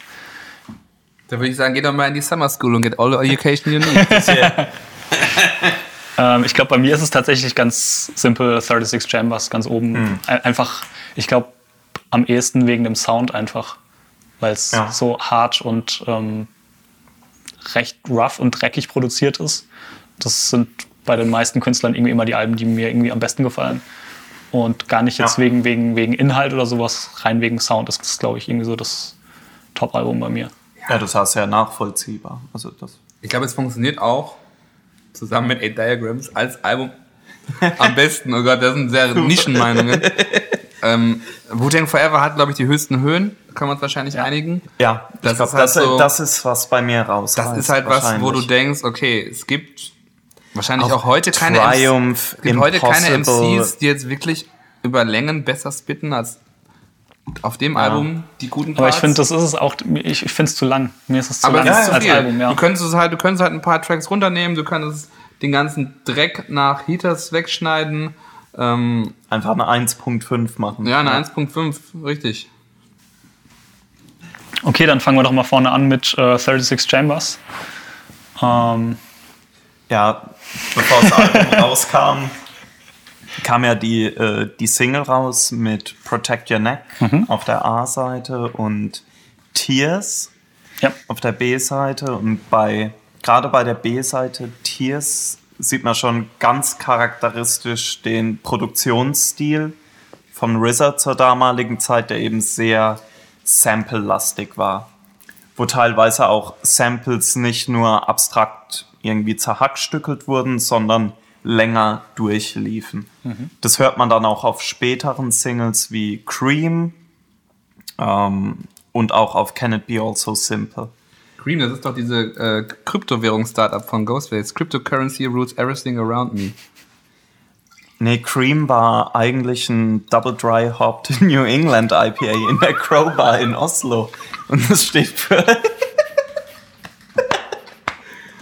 Aber, klass rules everything around me. aber klassisch eigentlich Cash rules everything around me und auch einer so. der, der, der, der wenigen, oder ich finde einer der geflügelten Sätze des Wu-Tang Clans, die es in die Popkultur geschafft haben. Ja. Cream auf jeden auf Fall. jeden Fall, ja. Ähm, Aber ich das, äh, das Krypto-Ding gibt's wirklich, ne? Nur mal. Das könnt ihr in die Linkliste. Ich lade euch ein Foto hoch von dem Bier.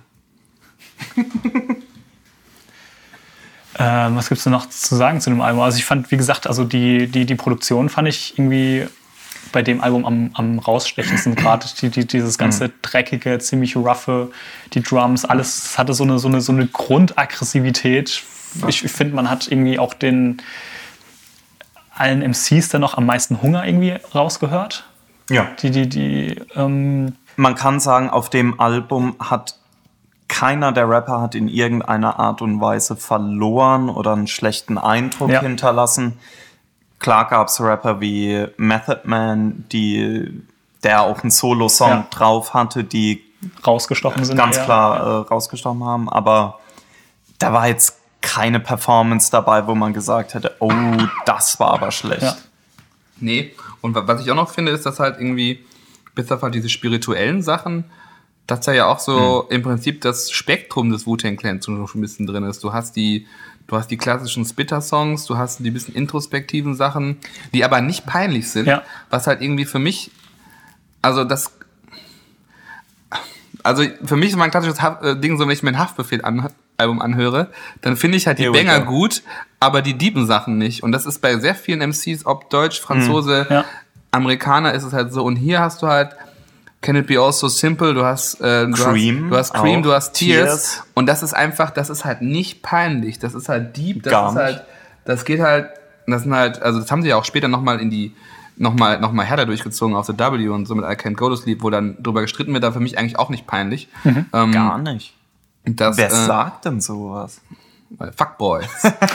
ähm, aber das ist halt so, dass, dass ich denke, das ist halt total krass, dass ähm, zu dem Zeitpunkt auch noch junge MCs aus so einem, aus so einem, aus so einem New Yorker Umfeld, wo es wirklich rough war, wo du auch wirklich, wenn du die, die Stories von denen liest, da hieß es immer, ja, wahrscheinlich wären wir heute tot oder die, die Hälfte von uns, wenn wir halt auf der Straße sozusagen unseren, Ja. unseren Hustle gemacht hätten. Die haben einfach Tracks gemacht, die, äh, die echt waren, so, ne? Also das, das haben vielleicht, da- klar haben das damals noch andere, Ice Cube hat es auch geschafft und so, ne? Aber es, ich finde, sehr viele von diesen introspektiven Rap-Songs gehen oft in so eine kitschige oder ein bisschen peinliche Richtung. Und auf 36 Chambers sind die Dinger halt, sind Bretter. So, und, das sind, Ja. und, die, und die sind trotzdem auch rough. Ja. Das fände ich halt sehr speziell. Ja, das stimmt. Also äh, gerade Can It Be All So Simple ist auch, ist ja fast schon melancholisch, der Beat auch. Ja. Also das, ja, äh, allein die Sample-Auswahl auf dem ganzen Album schon. Ja. Ich finde sogar, dass es eigentlich ein sehr kontrastreiches Album ist in Ja. dem Sinn. Du, du hast Songs, die sehr nach vorne gehen, sehr aggressiv sind. Bring the Ruckus, vielleicht auch ein kleiner in the Front, ein Protect Your Neck. Und du hast sehr äh, fast schon sanfte Nummern, wie eben Can It Be All So Simple oder Cream ist jetzt rein musikalisch auch, ist nicht aggressiv, das, das geht nicht sehr nach vorne, aber es fügt sich zu einem sehr harmonischen Album zusammen. Ja. Und ich finde, du hörst halt auch bei dem Album diese ganzen Einflüsse, ne? Also du hörst die, du hörst den New York Hip-Hop, du Ja. hörst die ganze Kung-Fu-Nummer, aber du hörst halt auch den, was, was, was gerade Ghostface immer wieder erzählt, den Soul, den meine Eltern in der Küche gehört haben. Ja. Ne? Also die Mucke, die mein Onkel gehört hat, als er irgendwelche Hood-Jungs. Hood-Jungs dabei hatte, wo ich eigentlich gar nicht im Raum durfte und habe Ja. halt, aber hab halt immer den Ja. ganzen Soul aus den 70ern, 60ern gehört. Und da ist da alles drin. Und das ist halt so spannend, weil wenn, wenn du jetzt irgendwie popkulturell guckst, Enter the Wu-Tang Songs, wo die sind, ne? Das ist ein Seth Rogen Film, das ist ein Luke Cage, ne? Luke Cage, die erste Action-Szene fängt an mit Bring the Ruckus, die erste ernstzunehmende Action-Szene. Und, der, und das passt halt immer so. Und das ist halt Das irgendwie ist halt, so das ist halt schon popkulturelles. Ja. Ja, generell, das, das wird ja immer, immer öfter irgendwo wieder referenziert über, entweder das wird in Serien eingesetzt. Ähm, man hört es, finde ich, auf vielen Alben, wo der, der Sound irgendwie immer wieder auskommt. Ich meine, das, das ganze ähm, Vibe-Album von Flair, finde ich, klingt von den Samples kenne ich nicht. sehr, sehr nach, nach Wu-Tang, finde ich. Hat auf äh, der erste Song auf dem Vibe-Album von Flair ist, ist ja sehr, sehr ist ja ein Wo bin ich denn hier gelandet? Hat aber dasselbe Sample wie Ice Cream von Rackhorn. Ja. Nur um es mal gesagt zu haben. Guck mich jetzt zwei Flair-Fanboys an. Flair-Fuckboys. Tränen in den Augen. Ja, Sitzen übrigens alle nackt hier. also seelentechnisch. Genau, und ich finde, das ist halt so ein Album, das wird irgendwie an allen Ecken und Enden hört man das immer wieder. Entweder weil es ja, weil die Songs benutzt werden, weil es referenziert wird, weil ähm, sich irgendwie, weil, weil irgendwelche Sachen auf Klamotten gedruckt werden. Also gerade Cream ist ja dieses, das, was ich schon gemeint habe, ähm, dieses geflügelte Wort geworden und ähm, Also das, ah, das ärgert mich, dass ich kein Bild davon gemacht habe. Ich war vor ein paar Tagen, aus Gründen, auf die ich nicht näher eingehen will, in Mannheim. Ähm, Takes. Vogelstein. Hot Takes. äh, in Mannheim Vogelstang. Bin dort durch die Unterführung gelaufen Und da ist Hat's nur ein- ein, gibt's nur eine in Mank? durch die Unterführung gelaufen. Und da war ein ein Meter großes gesprayt Wu-Tang-Logo und irgendwie so Wu-Tang Forever steht dran. Das, äh, diese Phrase Wu-Tang Forever, auch das Wu-Tang-Logo an sich, das sieht man in äh, wechselnder Qualität gesprüht fast in jeder deutschen Kleinstadt, in jedem Dorf. Aber ich glaube auch jede auf sich auf, auf was auf sich haltende Insta-Influencerin hat zumindest einmal halbnackt in einem Wu-Tang-Shirt gepostet.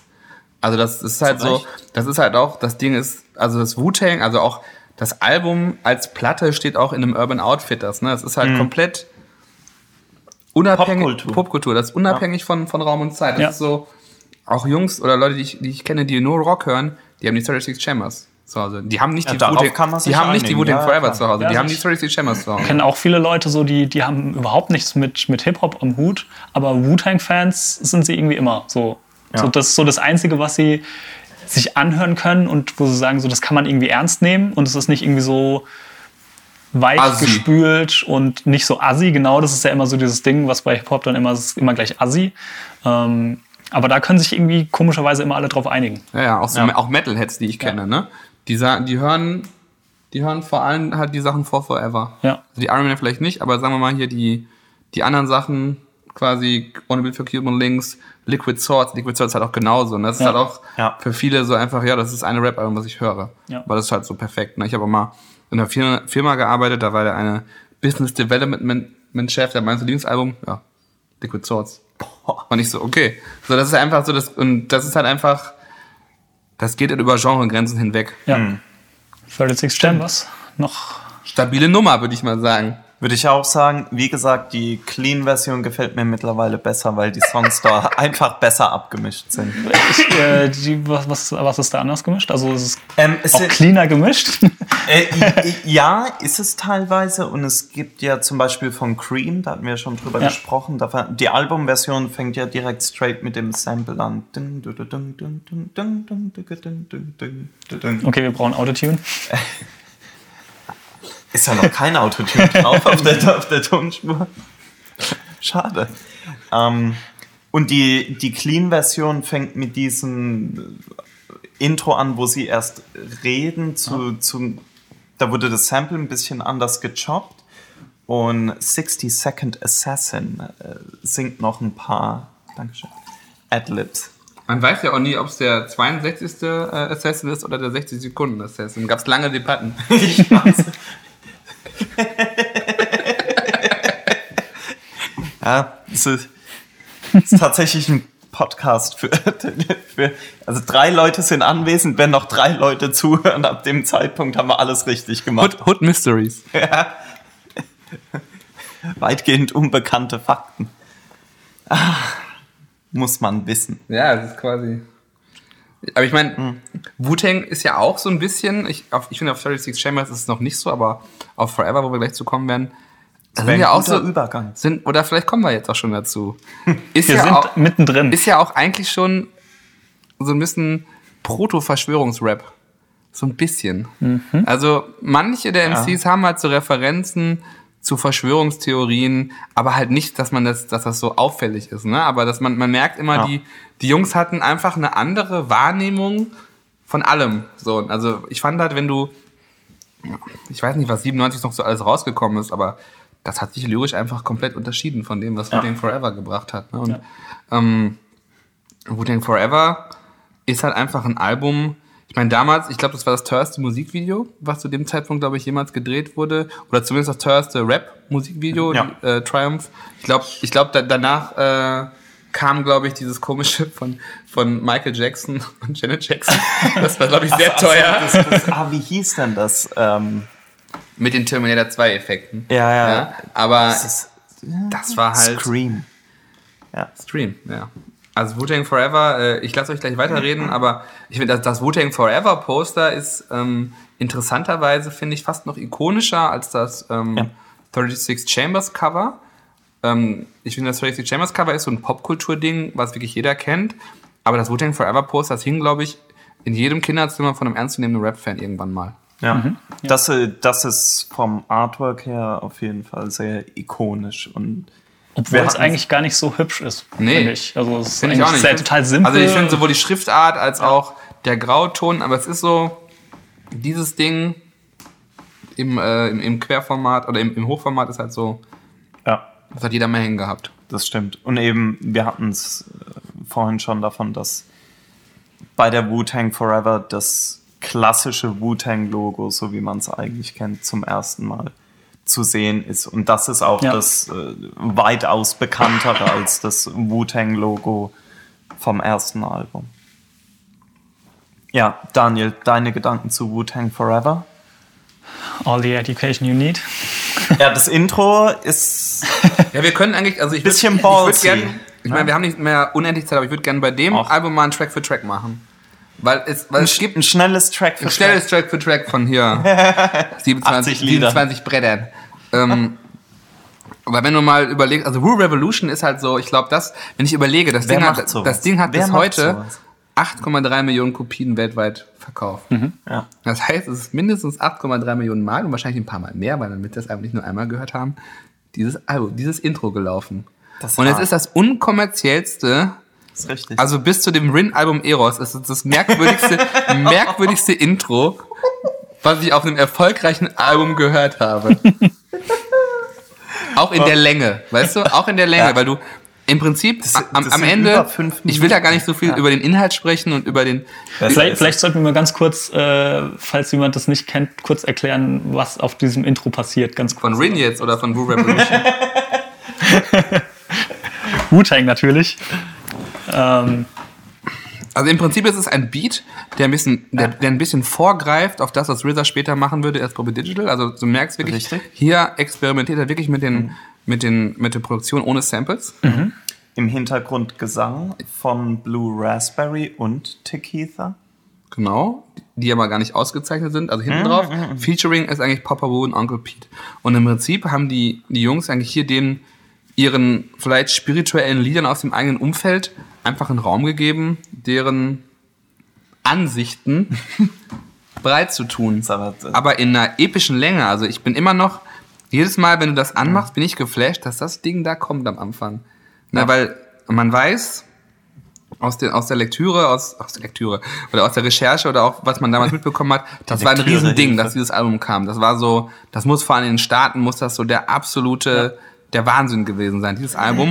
Und dann überlege ich mir, die Leute haben vorher Triumph gehört, die haben vielleicht vorher Reunited gehört oder was auch immer. Richtig. Ähm, und die packen diese, die Double CD rein, die haben die geholt, hundertfach, tausendfach, hunderttausendfach und am Anfang läuft da dieses Wu Revolution Ding. Ja, es ist Ist ein eine, Mindfuck. absolut, ist ein eine Mindfuck. absolut krasse Nummer. es ist, ist ja so ein bisschen zusammengefasst. Ähm, die, ähm, ja, im Prinzip 5% die, die Lehre, so Genau. auf ein paar Minuten runtergedampft, was halt aber für ein Album-Intro ein paar Minuten halt wieder sehr lange ist. Und Und ein dicker Mittelfinger an Charles Darwin. ja, Ja, das stimmt. Young Charles Darwin hat äh, wenig Liebe bekommen von Papa Wu und Uncle Pete. Ja, und dann eigentlich, ich finde am, am Ende, als wenn, wenn das Ding ausläuft, dann kommt ja ein Kung-Fu-Sample. Und ich hätte erwartet, dass das, Album hier startet. Ja. Wir hatten es ja auch davon, dass eigentlich jedes andere Wu-Tang Clan Album mit einem Kung Fu Sample startet. Ja, und wenn ich meine eigene Wu-Tang Forever cutten würde, würde das mit dem Sample starten und nicht mit dem Ja. Revolution, um ehrlich zu sein. ja. Du machst ja nicht deine eigenen Versionen von den Wu-Tang Alben? Raus. Einer von dreien mischt nicht seine eigenen Alben. Schade eigentlich. Ja, und dann Reunited. Double LP, World Excited. Eigentlich ein kompletter Wahnsinn. Auch, dass man quasi... Die Geige. Die Geige. Die Geige. Es, es hielt sich jahrelang das Gerücht in Wu-Foren, dass RZA sich selber die Geige be- ge- beigebracht hat und gespielt hat. Fand ich eines der schönsten. Ich habe ich hab selber die Geige gespielt. Ich habe acht Jahre lang Violine gespielt ich habe gedacht, RZA kann viel, aber er wird sich nicht beigebracht haben, diese Geige mal eben zu spielen. Vor allen Dingen nicht so.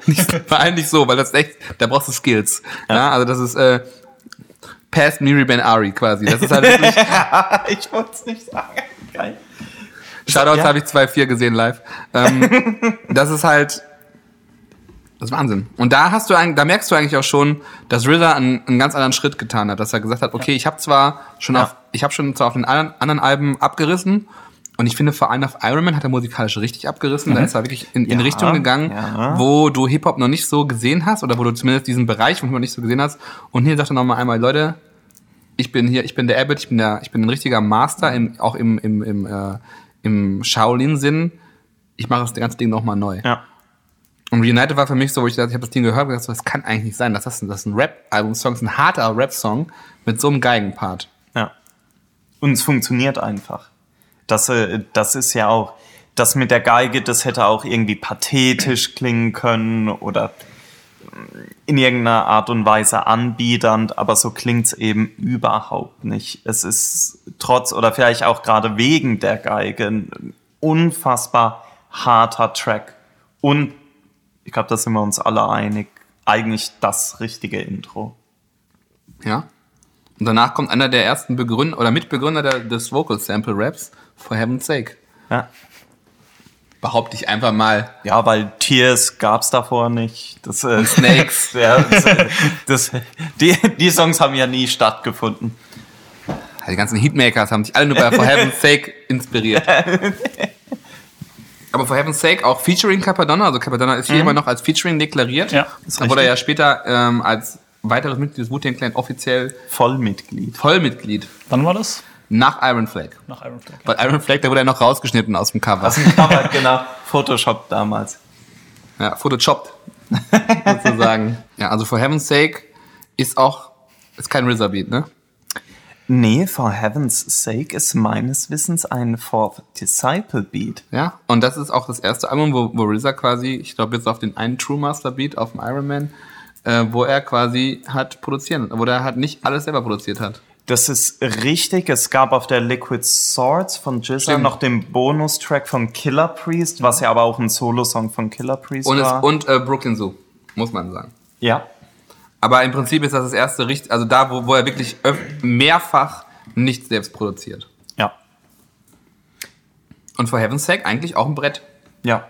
Ist ein harter, ist ein harter Beat. Sehr, sehr hart. Ja. Ähm, es wird gespittet. Und dann, es, wird, wie man im Ruhrgebiet, äh, im Rheinland sagt, es wird gespittet. ne?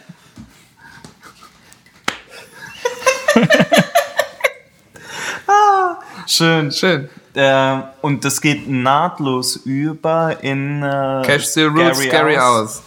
Still don't nothing move but the money. Ist auch kein RZA-Beat, oder? Hol doch mal das Booklet raus. Ich, ich, Ich hol mal das Booklet raus. Ich, wir versuchen es aus dem Kopf, Ja. so True Woo-Heads, aber warte, äh, warte, reicht ich, nicht. Ich, glaube, ich glaub, das war ein RZA-Beat. nee, tatsächlich, peinlicherweise, For Heaven's Sake, der, ja? For Heaven's Sake ist ein reiner RZA-Beat, Ah, genau andersrum wieder. aber Cash the Roots ist der Fourth Disciple Beat. Ja, und dann, ähm, ich finde Cash the Roots ist halt auch ein, ist eigentlich, ist ein, ganz, eigentlich ein ganz geiles Ding. Ist jetzt nicht Top-Level, Wu-Tang Forever, Ja, aber sehr, sehr, sehr, sehr solides Albummaterial. Das für viele andere Alben wäre das überdurchschnittlich. It's no filler. no. Äh, Und dann hat Visions, was ich halt spannend finde, weil ich glaube, es war der erste Inspector Deck Beat, der, ne? Ah, Alles gut. Lass dich ich nicht glaube, es war der- ich ablenken. glaube, es war der erste Inspe- Inspector Deck Beat, der veröffentlicht wurde. Das kann gut sein. Ich meine, es gab 95 noch auf dem Tales from the Hood Soundtrack die Inspector Deck Single Let Me At Them. Und ich meine, das wäre die erste Produktion. Es kann aber auch sein, dass das eine RZA-Produktion war. Da, da müssen wir jetzt nochmal in den Faktencheck. Frank Plasberg kümmert sich.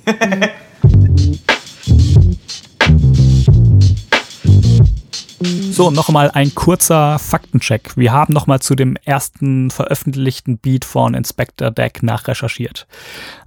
Ähm, sein erster offizieller Beat war zu dem Track Let Them At Me vom Wu-Tang Clan, der auf dem Soundtrack zu dem Film Tales from the Hood veröffentlicht wurde. Der Film ist aus dem Jahr 1995 und Regie hat Rusty Cantleff geführt.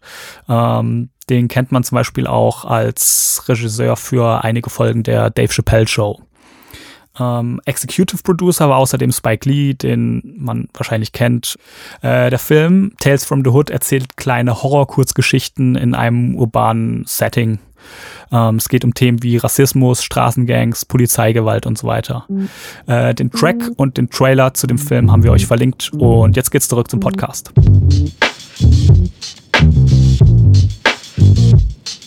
Und dann halt einer meiner persönlichen Favoriten, obwohl er eigentlich nicht so stark ist, high as Wu-Tang Gets. Allein wegen der Bassline. Dö, dö, dö, dö, dö, dö, dö, dö, dö, dö. Machen wir da Autotune? Autotune, bitte. ja. We, we, we Ja. fix that in post. Aber eigentlich, also krass. ja, ja, krass. Ist, äh, war das nicht sogar eigentlich ein Jizza Solo-Song, wo dann nur ODB die Hook macht? Ich finde, es ist auf jeden Fall einer der egal. einprägsamsten Songs von dem Album, der irgendwie am meisten Ja. irgendwie im Kopf bleibt. Wahrscheinlich auch durch ODB. Aber der ist, ja, der bleibt einfach hängen. Und danach kommt, Danach wird einmal dein Leben richtig gefickt. ja, Severe Punishment. Ich finde, das ist halt für mich, Ja. das ist einer dieser Wu-Tang-Songs, der ist hart. der gefällt auch niemanden, Nee, der nicht wirklich gern Hip-Hop hört. nee. Ja. Das ist halt so, ich finde, da ist der Rap, kompromisslos. das ist einfach so diese so raw Wu-Tang Spirit, abgedatet von 36 Chambers zu Forever, aber in, in, in, in der Essenz. Dann auch mit dem Kung Fu Sample. Ist alles drin. You should be punished. I'm gonna chop off your arm. Ist alles drin. Ist einfach nur, ist einfach auf die Fresse. Ja. Ich finde ihn aber manchmal zu anstrengend, gerade weil er so lang ist. Mi, mi, mi, mi, mi. Dann Older God. Ja, du bist ja wohl mal, also wenn Also du mal ein ernsthafter Gewichtheber wärst, was niemand von uns ist, dann, da, da, dann würdest du ja wohl mal Langhanteltraining zu Severe Punishment machen. Also der kommt auf jeden Fall auf die nächste äh, äh, Hood Body Workout Playlist. Ja, Also wenn gute Da Vorsätze für was zu tun. 2018, ne? Auf jeden Fall mehr trinken. mehr trinken mehr und, rauchen, und Severe mehr Punishment essen. und ordentlich Langhantel mit Severe Punishment. Older Gods, Force Disciple Beat. Hammer. Wenn mich nicht alles täuscht, ein Überbleibsel von dem äh, Ray and Ghost United Album. Ragu. Ja, wieder eins dieser unerfüllten Versprechen. Versprechen. Da, Trauer. Trauer. Und dann auch einer meiner Favoriten, die Maria. Maria. Da gibt's ja. Das Schöne ist auf der Instrumentalversion von Wu-Tang Forever. Talk. Was sonst? Ähm, auf der Instrumentalversion von Wu-Tang Forever fängt der Song relativ, relativ schön eigentlich mit dem Beat und dem Vocal Sample an. Relativ. Ja, ist relativ. Gibt schönere Sachen. Geburt des ersten Sohnes, Sohnes vor allem.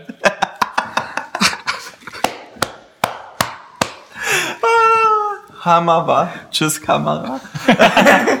Bis, pa bis Panama? Wie geht die Line immer von Lackmann? Habe ich ab ins Exil bis nach Panama. Hammer. Tschüss, Kamera. Kamera. Ja. mm. Ja, aber Maria auch ganz gut. Ja, und dann kommt ein Vorgeschmack auf das jetzt ja quasi vorletzte Wu-Tang-Album, A Better Tomorrow. Alleine besser als das ganze Album. Das Wer widerspricht mir? Der Song ist besser als das Album A Better Tomorrow. Ja, natürlich. gesammelt. Ja, natürlich. Schatten. Wow.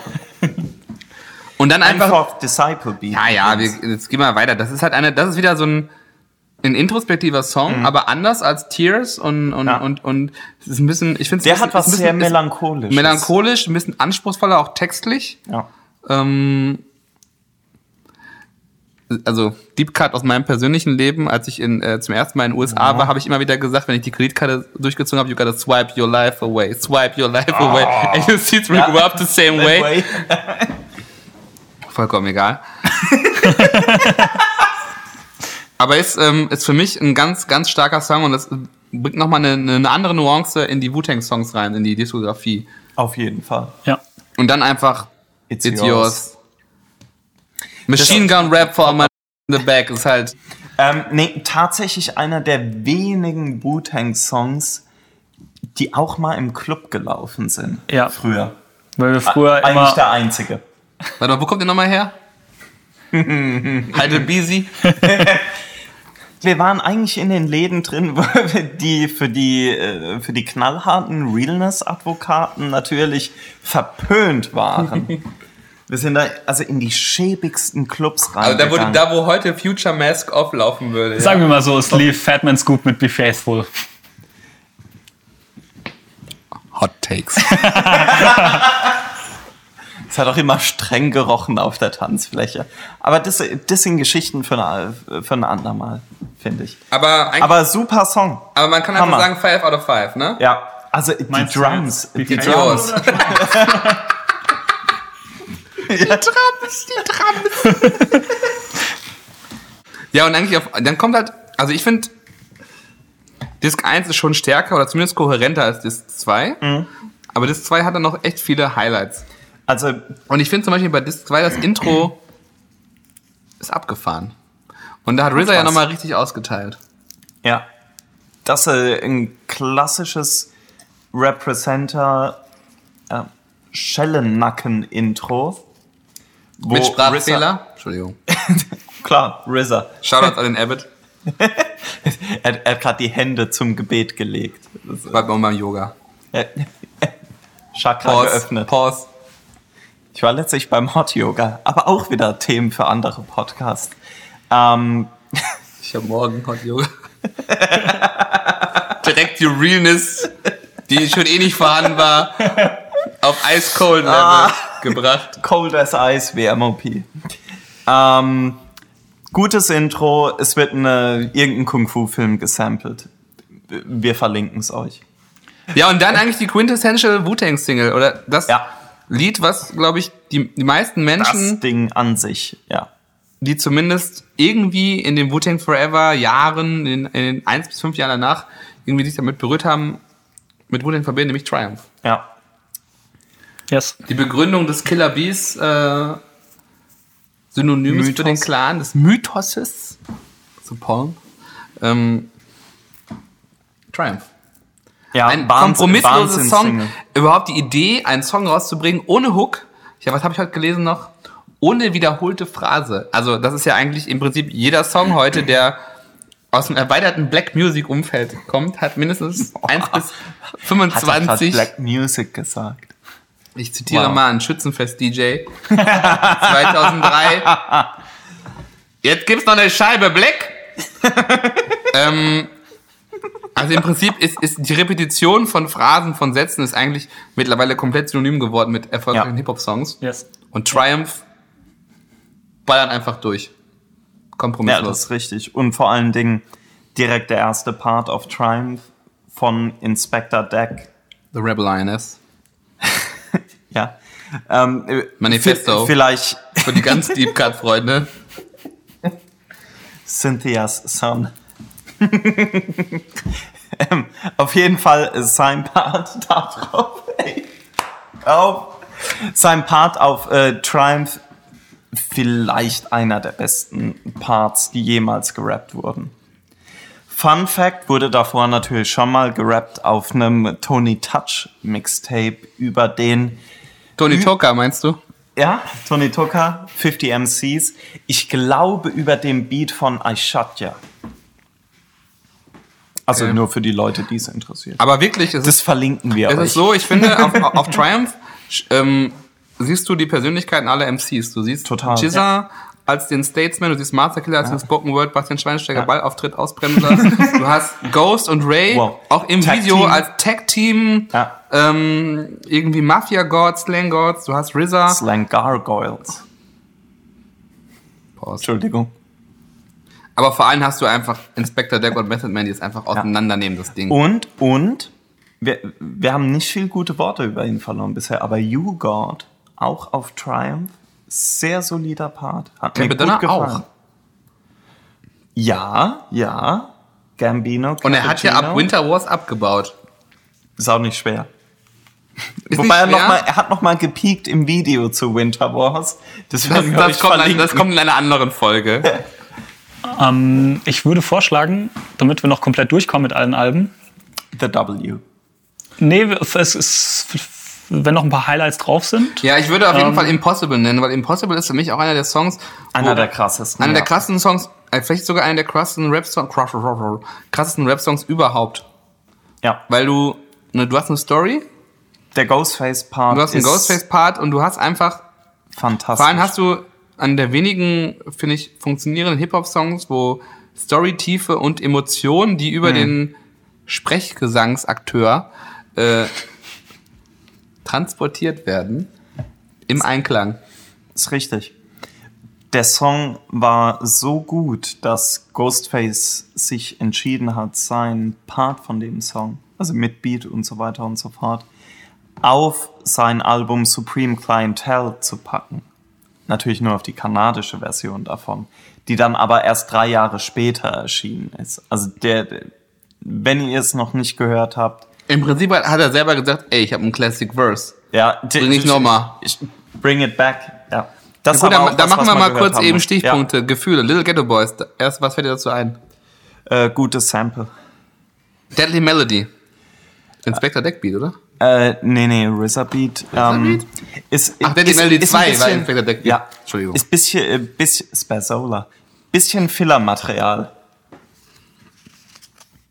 The City. Ich Sehr hasse gut. diesen Scheiß-Song. Echt? Ich hasse ich mag, diesen, ich mag ich hasse diesen Drecks, Deck diesen Solo. Drecks Deadly Melody, RZA Beat. Ja, aber der Deadly Melody 2 ist Inspector Deckbeat, ne? Spazola auf Ja. dem Tical 2000. Ich hasse das City, Judgment. ich kann das nicht hören.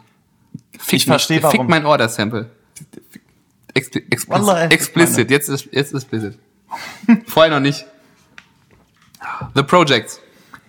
Ähm, bin ich nie ganz reingekommen, hab mich gefreut, dass Shahim im Intro war. Ähm, Hier Ghostface ist wieder die ist sehr 5% explicit. Nation-Mythologie, ne? Ja, Call Me Back at the God Hour. The Projects. Da sind wieder die ganzen äh, Vergleiche von Wörtern und Zahlen. Ja. Bells of War. Sehr geile Drums. Außerdem da das Classic Interlude von RZA. You ain't even gotta go to summer school, pick up the boo, tank double CD, and you'll get all the education you need this year. Ihr müsst mir ja kurz helfen. Ja. Ist das auch das, der Part, wo er The W verspricht, 2000? Ja, selbes Interlude. Ja. We're gonna come back like a comet. The MGM. Ragu, ne? Ja. Ghostface und Raekwon, äh, Back-to-Back-Song über einen True Master Beat. Fantastisch. Dog Shit für mich eines der, eines der Highlight. großen Highlights. Es gibt Leute, die sagen, wenn man das, das Album cutten würde als Wu-Tang-Album, würde man den Song rausnehmen. Auf gar keinen Fall. Das sehe ich nicht so. Ist für mich einfach quintessential. ODB. Ja. Ja. jeden Da Fall. gibt's bessere. Duck Season ist so. Duck Season ist ein Deep Cut. Das ist, ein, das ist für, für Kenner. Das ist wie ein schwer, wie ein schwer zugänglicher Wu-Tang-Wein. Duck Season ist halt so, Mysteriös, ja. vor allem das Raycon einfach Muss zweimal. atmen. Stimmt, zwei Part. Weil auch der Song angeblich für Ragu war. Ich finde, das ist ein Song, wo, wo man wirklich. Das ist ein Street-Rap-Song einfach, so ein richtig harter. Da ist, da ist auch diese Steve Rifkin must have been sniffing Line drauf. Und ich fand der Beat, da hört Shoutouts man, Cocaine Cowboys. bei dem Beat hört man auch schon Bobby Digital ein bisschen raus. ja, wie bei Blue Revolution, ne? Ja. Hell's Wind Staff ist halt auch so. Ich meine, wir haben ihn noch nicht einmal erwähnt. Street Life, ne? Der Ja. li lifelong Affiliate. heterosexual. Partner von Method Man. der hin und wieder mal richtig einen Track tötet und das ist auch einer davon. Ja. Das stimmt, ja. Ich finde, Hellswine Staff hat gerade was das Sample angeht, da ist ja ein Vocal Sample, das sich ab und zu wiederholt, finde ich sehr melodiös. Der Song geht aber total unter. Findest du? Also, Total. Weil er in der Klammer ist von Duck Seasons und Heaters, ne? Und es gibt Leute, es gibt Leute, ja. die sagen, und das habe ich in mehreren seriösen Internetforen gelesen, dass Heaters der beste Hip-Hop-Beat ist, den es gibt. Uh. Also es ist Hm. kein schlechter Hip-Hop-Beat. Darauf lasse ich mich handeln. Aber Ja, es ist generell ein Problem, immer zu sagen, der Beste. Ja.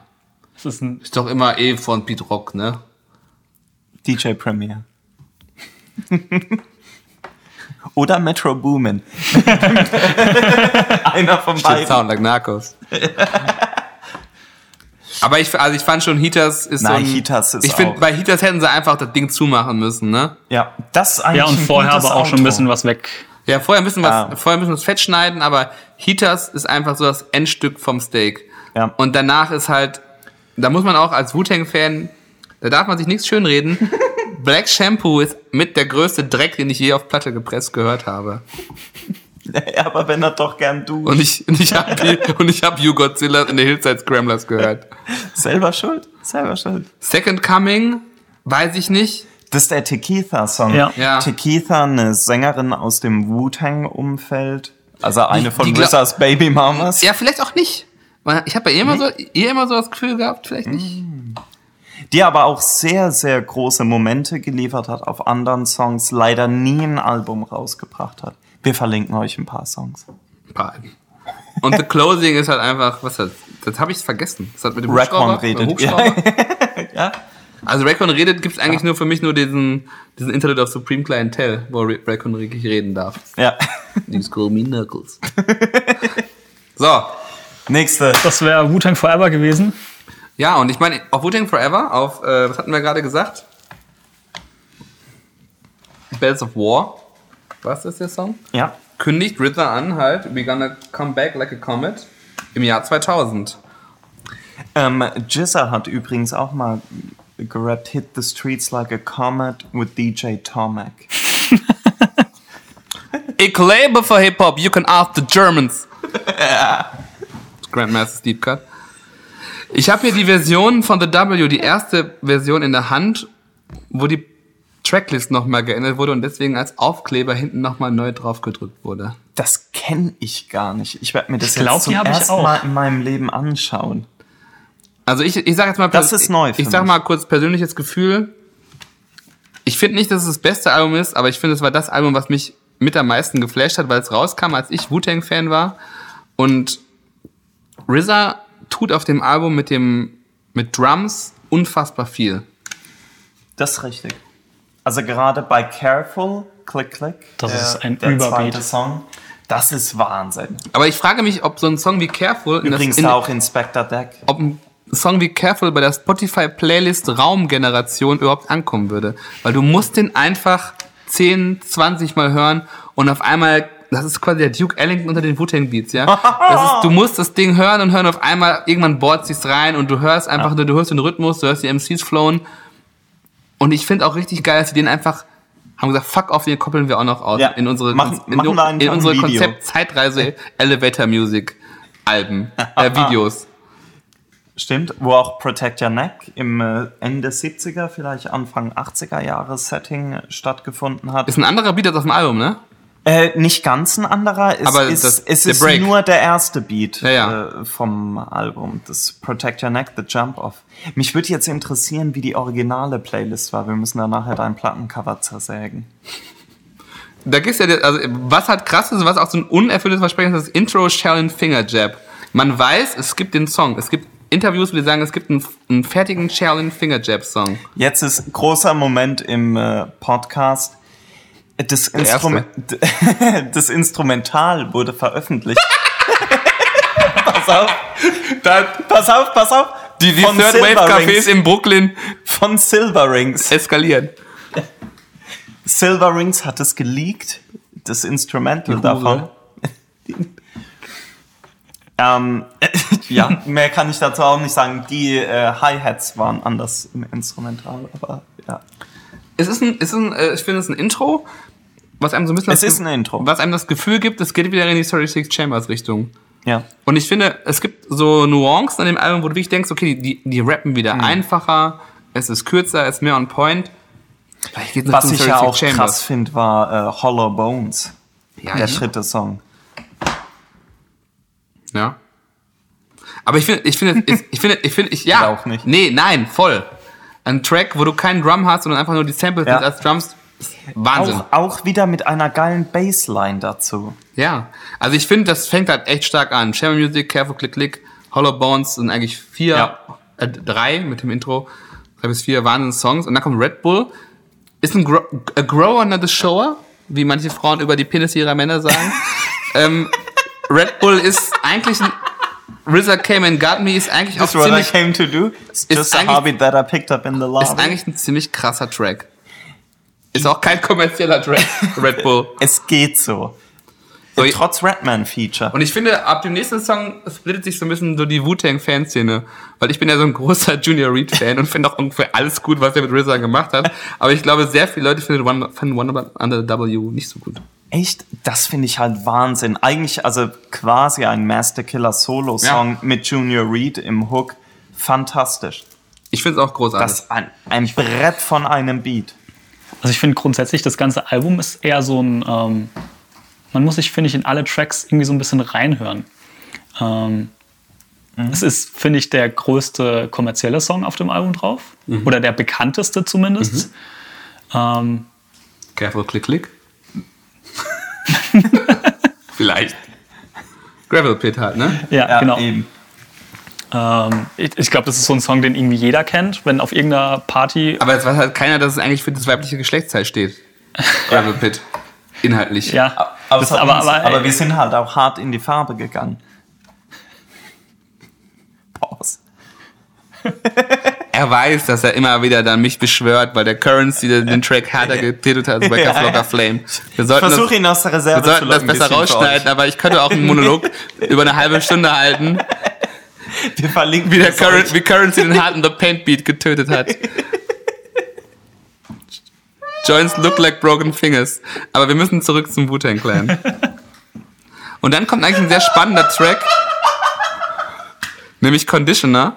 Ähm, es war ja auch zu der Zeit so, dass es war ja zu der Zeit so, dass ähm, ODB vorher der ist bei dem, bei dem, bei dem, bei dem Transport zu einer anderen Facility, der war quasi im Knast, ist er ausgebrochen. Er war, glaube ich, ein bis, zwei, er war bis ein, ein bis zwei Monate on the run. Angeblich gibt es, Gab es noch ein Konzert, wo es gibt, ein, es gibt mehrere Konzerte, wo er aufgetreten ist. Mehr? Zwei, also, Mehrere? zwei bis drei. Ähm, er wurde tatsächlich dann erst quasi ähm, von der Polizei in Gewahrsam genommen, ist aber nett. weil er in einem McDonalds es geht schon gut los. Autogramme gegeben hat. und ähm, der, sagen wir mal, der Filialleiter des McDonalds hat gesagt, was ist denn das hier für ein, für ein, für ein Aufruhr? Menschenauflauf. für einen Ruckus sozusagen, ja. Er Und hat den, äh, und hat einfach, mal die, Ruckus hat einfach mal die Polizei gebracht, ja. gerufen, auf Safe, wusste nicht, wer ihm da entgegen gegenüber steht, weil der ODB ja nett unterschreibt. Ähm, und ODB hat, und dann hat die Polizei, ist quasi äh, in Zivil dahin gekommen, Hat ihn eingetütet. na, hat ihn nicht sofort eingetütet Ah. hat sich als Polizei identifiziert. Er ist abgehauen zu seinem Auto gerannt, hat es nicht schnell genug gestartet bekommen, hat noch behauptet, er wäre jemand anders und dann haben sie ihn eingesagt. Und eigentlich nicht an dem Punkt endet auch so ein bisschen seine erfolgreiche Rap-Karriere, wenn man so auch als lifelong ODB-Fan, der ein paar, Ah, Den Der- Punkt kann man bringen. der ein paar 40, mentale 40 gepult hat, als er gestorben ist. Ja. Da war wirklich der Punkt, wo er, glaube ich, wo er gebrochen wurde vom System. Im Knast hat er dann über das Telefon, mit dem er quasi aus seiner Zelle telefonieren konnte, den Part von Condition aufgenommen. ja. Aber es ist ein ganz kontroverser Song, weil er halt so ein bisschen, er hat auch diesen Bobby Digital Vibe. Ja. Also die- diese Synthetik und einfach das Snoop äh, Dogg, Tears. den Snoop Dogg Part. Es ist eigentlich ein- Stimmt, ist ja. irgendwie ein kommerzieller Song. Ich finde ihn eigentlich cool, aber für viele Wu-Tang-Fans war es fast ein Affront. Ja, das, Ist, Ja. das war irgendwie so, das hat. Also ich, ich weiß noch, äh, als es rauskam, man hat so die Tracklist gelesen und ja, Snoop Dogg ist irgendwie auf dem Wu-Tang-Album. Das war so, okay, irgend- irgendwas. Es, es hat sich komisch angefühlt, einfach so, ni- ni- nicht so passend. Aber der Track ist trotzdem, der funktioniert, finde ich. ja. Also. ich Und dann kommt eigentlich der, streichen. da kommt der Song, der quasi auch die erste Single war, Protect Your Neck, The Jump Off. Ja, solider Ist, Song. ist ein solider Sehr Song, gut. versucht so ein bisschen das Triumph-Gefühl hochzuholen mit den vielen MCs und das Protect, Protect Your Nein, das Neck-Gefühl. Protect Your Neck-Gefühl. mit den, mit den, mit, mit dem Posse-Cut. Ich finde, er funktioniert irgendwie. Ich finde auch spannend, dass es eine Videoversion gibt, eine normale Version. Aber es ist für mich halt kein Wu-Tang Classic. Nee, aber ich finde es trotzdem einen starken Song Bootlegger. eigentlich. Ich finde es nämlich auch einen starken Song. Also ich mochte den immer. Ich auch. Um es mal ganz einfach zu sagen. Und dann kommt ein Song, wo ich Jahre gebraucht habe, um den überhaupt gut zu finden, Let My Live. Äh, der Aber Beat- eigentlich richtig krass. Eigentlich super geil. Kann man nicht anders sagen. Also, n- eigentlich ein sehr untypischer RZA-Beat, Mhm. der sehr, ja gut, drumlastig sind alle seine Beats, aber da sind eben sehr viele verschiedene Drumspuren, Bongospuren drauf. Ein Storyteller, Nas ist als Gast dabei. Ähm, nein, aber der Song war tatsächlich, ich fand ihn sehr gut, vielleicht deplatziert. Also ich finde, f- ich finde das. Sequencing Ja. von The W ist das größte Problem an dem Ja. Album. Wenn du sagst, ich habe diese Tracks und ich finde die auch echt geil, aber das Sequencing ist nicht, also ab nach, nach ab. Red Bull wird's Ja. irgendwie wirsch. Und das, obwohl Ghostface Executive Producer Ja, war. da hat er Naja. wahrscheinlich nur noch Feenstaub drüber gemacht. Auf jeden Fall kommt nach dem Song ein Klassiker vor dem Herrn. I Can't Go to Sleep Vor dem fucking Herrn. vor dem fucking Herrn. Ähm, Im Grunde nur ein gelooptes Sample des äh, Isaac Hayes Songs Walk On By. Fantastisch, gibt davon auch eine Version mit Live-Instrumentalisierung. Aber nur als fucking clean Version. so sad. Also die Explicit ist quasi das ist der Holy Grail der, des Wu-Tang-Fans, glaube ich. Das, äh, das, äh, ja, Mit aber dem- mit dem- von, mit von, dem- von certain Delegates. Ja, ja, mit den, von den Wu-Tang, von den Ghostface Hardcore-Fans. Aber das ist wirklich, also wenn ich mir irgendeinen Song aussuchen könnte, der aus dem Wu-Tang-Umfeld nochmal leaken würde, dann müsste es für mich der Explicit, die Explicit- Explicit-Variante von, vom I Can't Go to Sleep Remix sein. Bei mir wäre es die nie aufgenommene Originalversion von Never Be the Same Again. Wow! Wow! Wu-Tang Corp, Beatpicker, Deep Cut. Chew the Specialist. Verlinken wir euch. Real Audio. Und dann kommt, halt, dann kommt halt ein Song, den ich eigentlich gar nicht so geil finde, der aber damals wirklich als Certified Wu-Banger deklariert wurde. Do you really think thing? Ganz, ganz schlecht.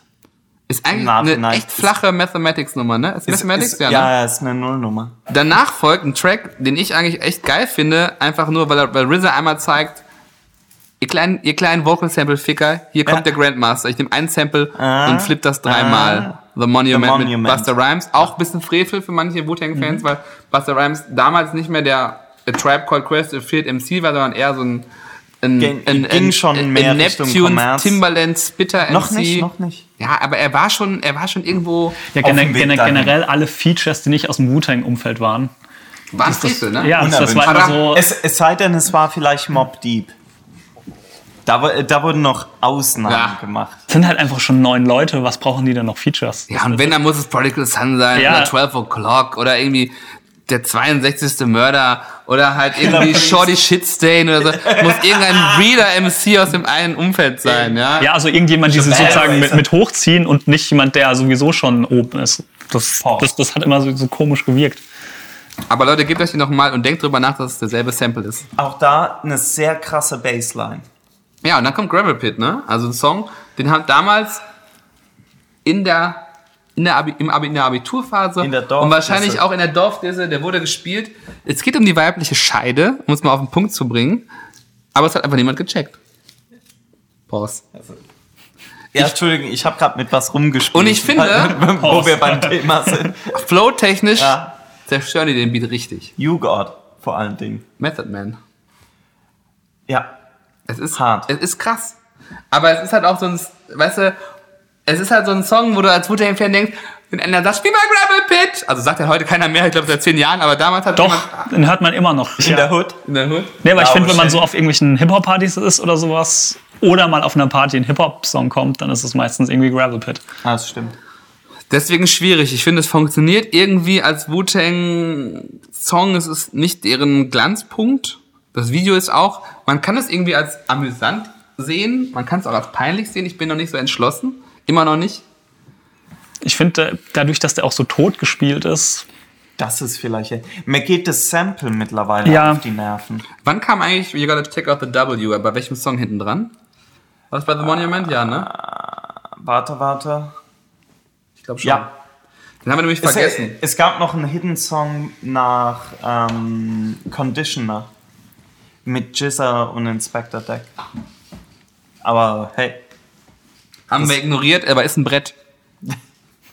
Ja World wieder, hier, hier Team Junior Read. Also super, super. so wie. Ja, ich bin ja quasi Äh, äh, bin ich unter dem mit. wenn Wu-Tang Twilight wäre, wäre ich Team Junior Read. Selten gehörte Sätze.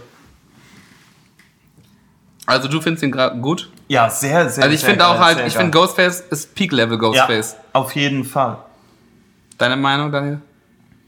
Stabiler Rücken. Läuft. Wünsche ihm alles Ähm, so. Ich denke nur gerade nach, weil ähm, die Zeit warte, wird warte, langsam warte, knapp. warte. Die Zeit wird knapp. Wir haben, ähm, es gab dann zu der Zeit ein Interview, wo RZA gedacht hat, ah, ich habe noch hier so irgendwelche Songs gemacht, Flower und irgendwelche, ich habe alle möglichen Bretter noch gebaut. Wir könnten echt direkt nochmal ein Album hinterher schießen. Und ähm, Ja. dann hat man das bedingt ernst genommen. Hat gedacht, ja, ja, drei bis vier Jahre. Und ein Jahr später hauen die Iron Flag raus. Und Iron Flag ist für mich im Nachhinein ein richtiges Scheißalbum. Kann man so sagen, ja. Kann man so sagen. Kann man so sagen. Das Ich ist glaub, auf jeden Fall ein, so das Album, was ich mit am wenigsten gehört habe. Ich habe es damals sehr, sehr viel gehört, auch in der Hoffnung, dass es richtig geil ist. Ja, in, also ich meine auch eher so damals viel gehört, weil irgendwie es kam halt ein neues Wu-Tang-Album, aber Genau. so jetzt im Nachhinein das steht halt irgendwie im Regal. Und Ich meine, der Aufkleber sagt, featuring the Smash Hits Uzi and Y'all Been Warned.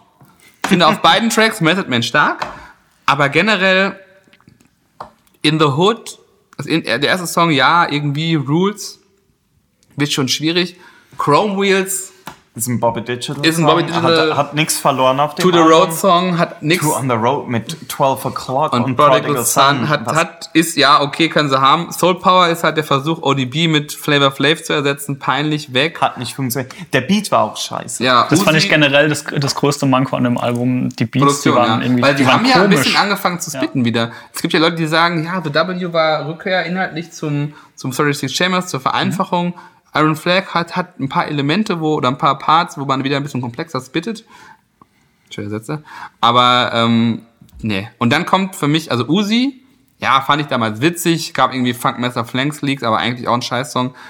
One of These Days, mein Favorit, einfach wegen der Anekdote. Da kommt der Weed Carrier von Raekwon und hat, und hat noch ein Beat dabei. Ja, nehmen wir, reicht für ein Wu-Tang-Album. Ne? Vorher hat man irgendwie fünf Jahre gebraucht, um einen neuen Song zu machen. Oder, und dann machen wir mal einen, hauen wir einmal raus.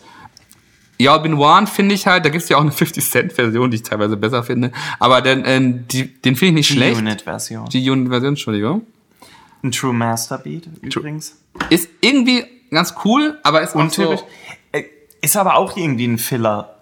Ja, ist ein Ah, Fehler. kommt- Babys, kommt nicht so, ne? Babys, da sind wir noch in der Diskussion. Ja. Ich finde die Live-Drums und die Parts Geil. krass. Ja, die finde ich auch geil. ich Aber- finde den Gesang von Madame D finde ich äh, leider unerträglich. Das ist dieselbe Dame, die auch auf Chrome Wheels gesungen hat.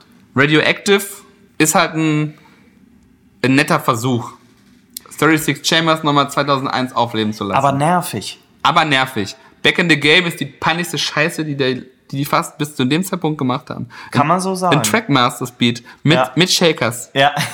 Mit Shakers. aber, aber einem krassen äh, Jizza-Part, ne? Schach, Also Part von Jizza, der eigentlich auf, auf jedem anderen Beat wäre das fantastisch gewesen.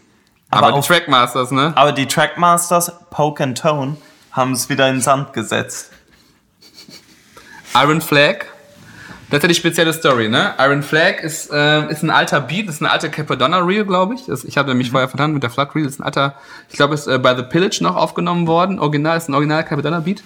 Den haben sie einfach wieder reingeknallt und einen Track draus gemacht. Und eigentlich war das immer so der, also wenn ich jetzt nochmal überlege, Wu-Tang Voranzeit, das, Das war der, der das war der Track. Certified Wu-Banger vom Und hinten dran noch, als Good Thing Track We Brought the Glock. Ist ein, ist ein The W, ähm, Leftover. Leftover. Und man hört auch Capadonna. Das ist der einzige Song, auf dem Capadonna drauf Genau, weil ist. Capadonna wurde ja aufgrund von irgend, weil, weil sein Manager ein Police-Informant war, vermutet man heutzutage, und das ist zu der Zeit rausgekommen, wurde er ein bisschen verbannt, zu der Zeit in, im, im Wu-Tang-Umfeld, und er wurde, es gibt halt für das Cover und für das Backcover ein Sollen wir Foto, die FBI-Akten verlinken? der Schatten macht's. Super. Direkt auf dem FBI-Server.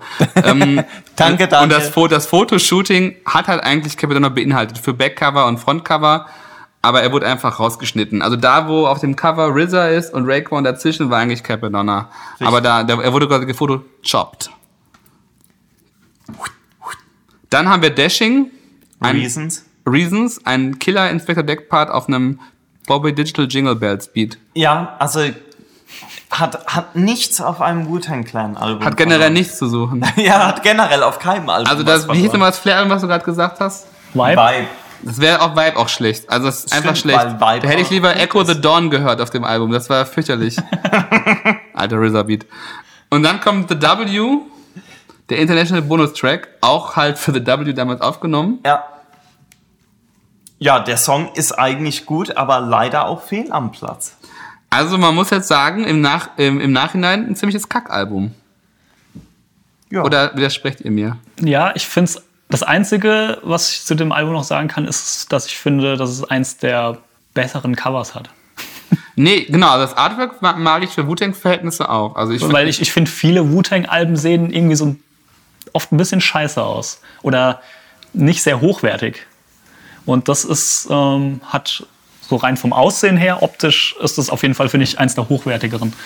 Ähm, viel mehr gibt es zu dem Album, finde ich, nicht zu sagen, weil. Ja, sehe ich auch so. Ähm, warum klatschst du? Erstens, weil ich aufs Klo muss. Ich habe noch eine Stunde rausgeholt.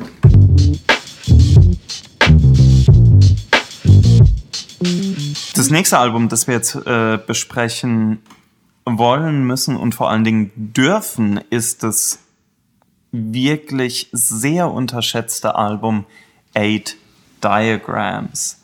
Das ja schon quasi in der Promo-Phase torpediert wurde von den Clan-Mitgliedern selber. vor allem von Ghostface. Und Raekwon. Aber Ghostface hat es ja persönlich genommen, weil das ja quasi eine Woche. Er sollte eigentlich am selben Tag erscheinen wie sein Album Big Door Rehab. Deswegen war er auch echt nicht begeistert. Ihr guckt gerade so, als hättet ihr vergessen, dass dieses Album Big Door Rehab gibt, weil es vollkommen belanglos ist. Naja, das stimmt. ähm, aber es sollte halt am selben Tag erscheinen und das hat, er, hat Ghostface RZA persönlich genommen. Ja, okay. Es Ändert, ändert nichts daran, dass Eight Diagrams musikalisch eins der, zumindest zu dem Zeitpunkt, interessantesten Hip-Hop-Alben von so etablierten Künstlern war. Ganz kurz zwischen rein, wir sind jetzt mittlerweile im Jahr 2007, damit man das auch ein bisschen einordnen kann, wenn du sagst, Also zu dieser vor Zeit. elf Jahren. Ja. Das iPhone ist gerade rausgekommen, oder? IPhone 3G. Oder iPhone Original. Ich glaube, das ist da war ungefähr los. Nur so als. Da habe ich, glaube ich, gerade mit meinem Master angefangen. Aber das interessiert die. Haben wir noch Zuhörer? Noch? Hatten wir jemals? Hatten wir jemals? Äh, Ich finde. I- äh, Eight Diagrams, da kommen mir irgendwie drei Sachen in den Sinn. Einmal Was? Lost, wegen dem Dama-Logo der Dama-Initiative auf dem Cover. Keine Ahnung, wie mit dem Flair-Album. Ich habe keine Ahnung, wovon ihr redet. Und ähm, er hat recht. Aber sich nie mit der Mythologie befasst. Ja, weiter. dann das Beatles-Sample Gehen wir gleich drauf ein, ja? und ähm, Campfire, was finde ich einer der krassesten Tracks ist und einer der krassesten Beats irgendwie so überhaupt.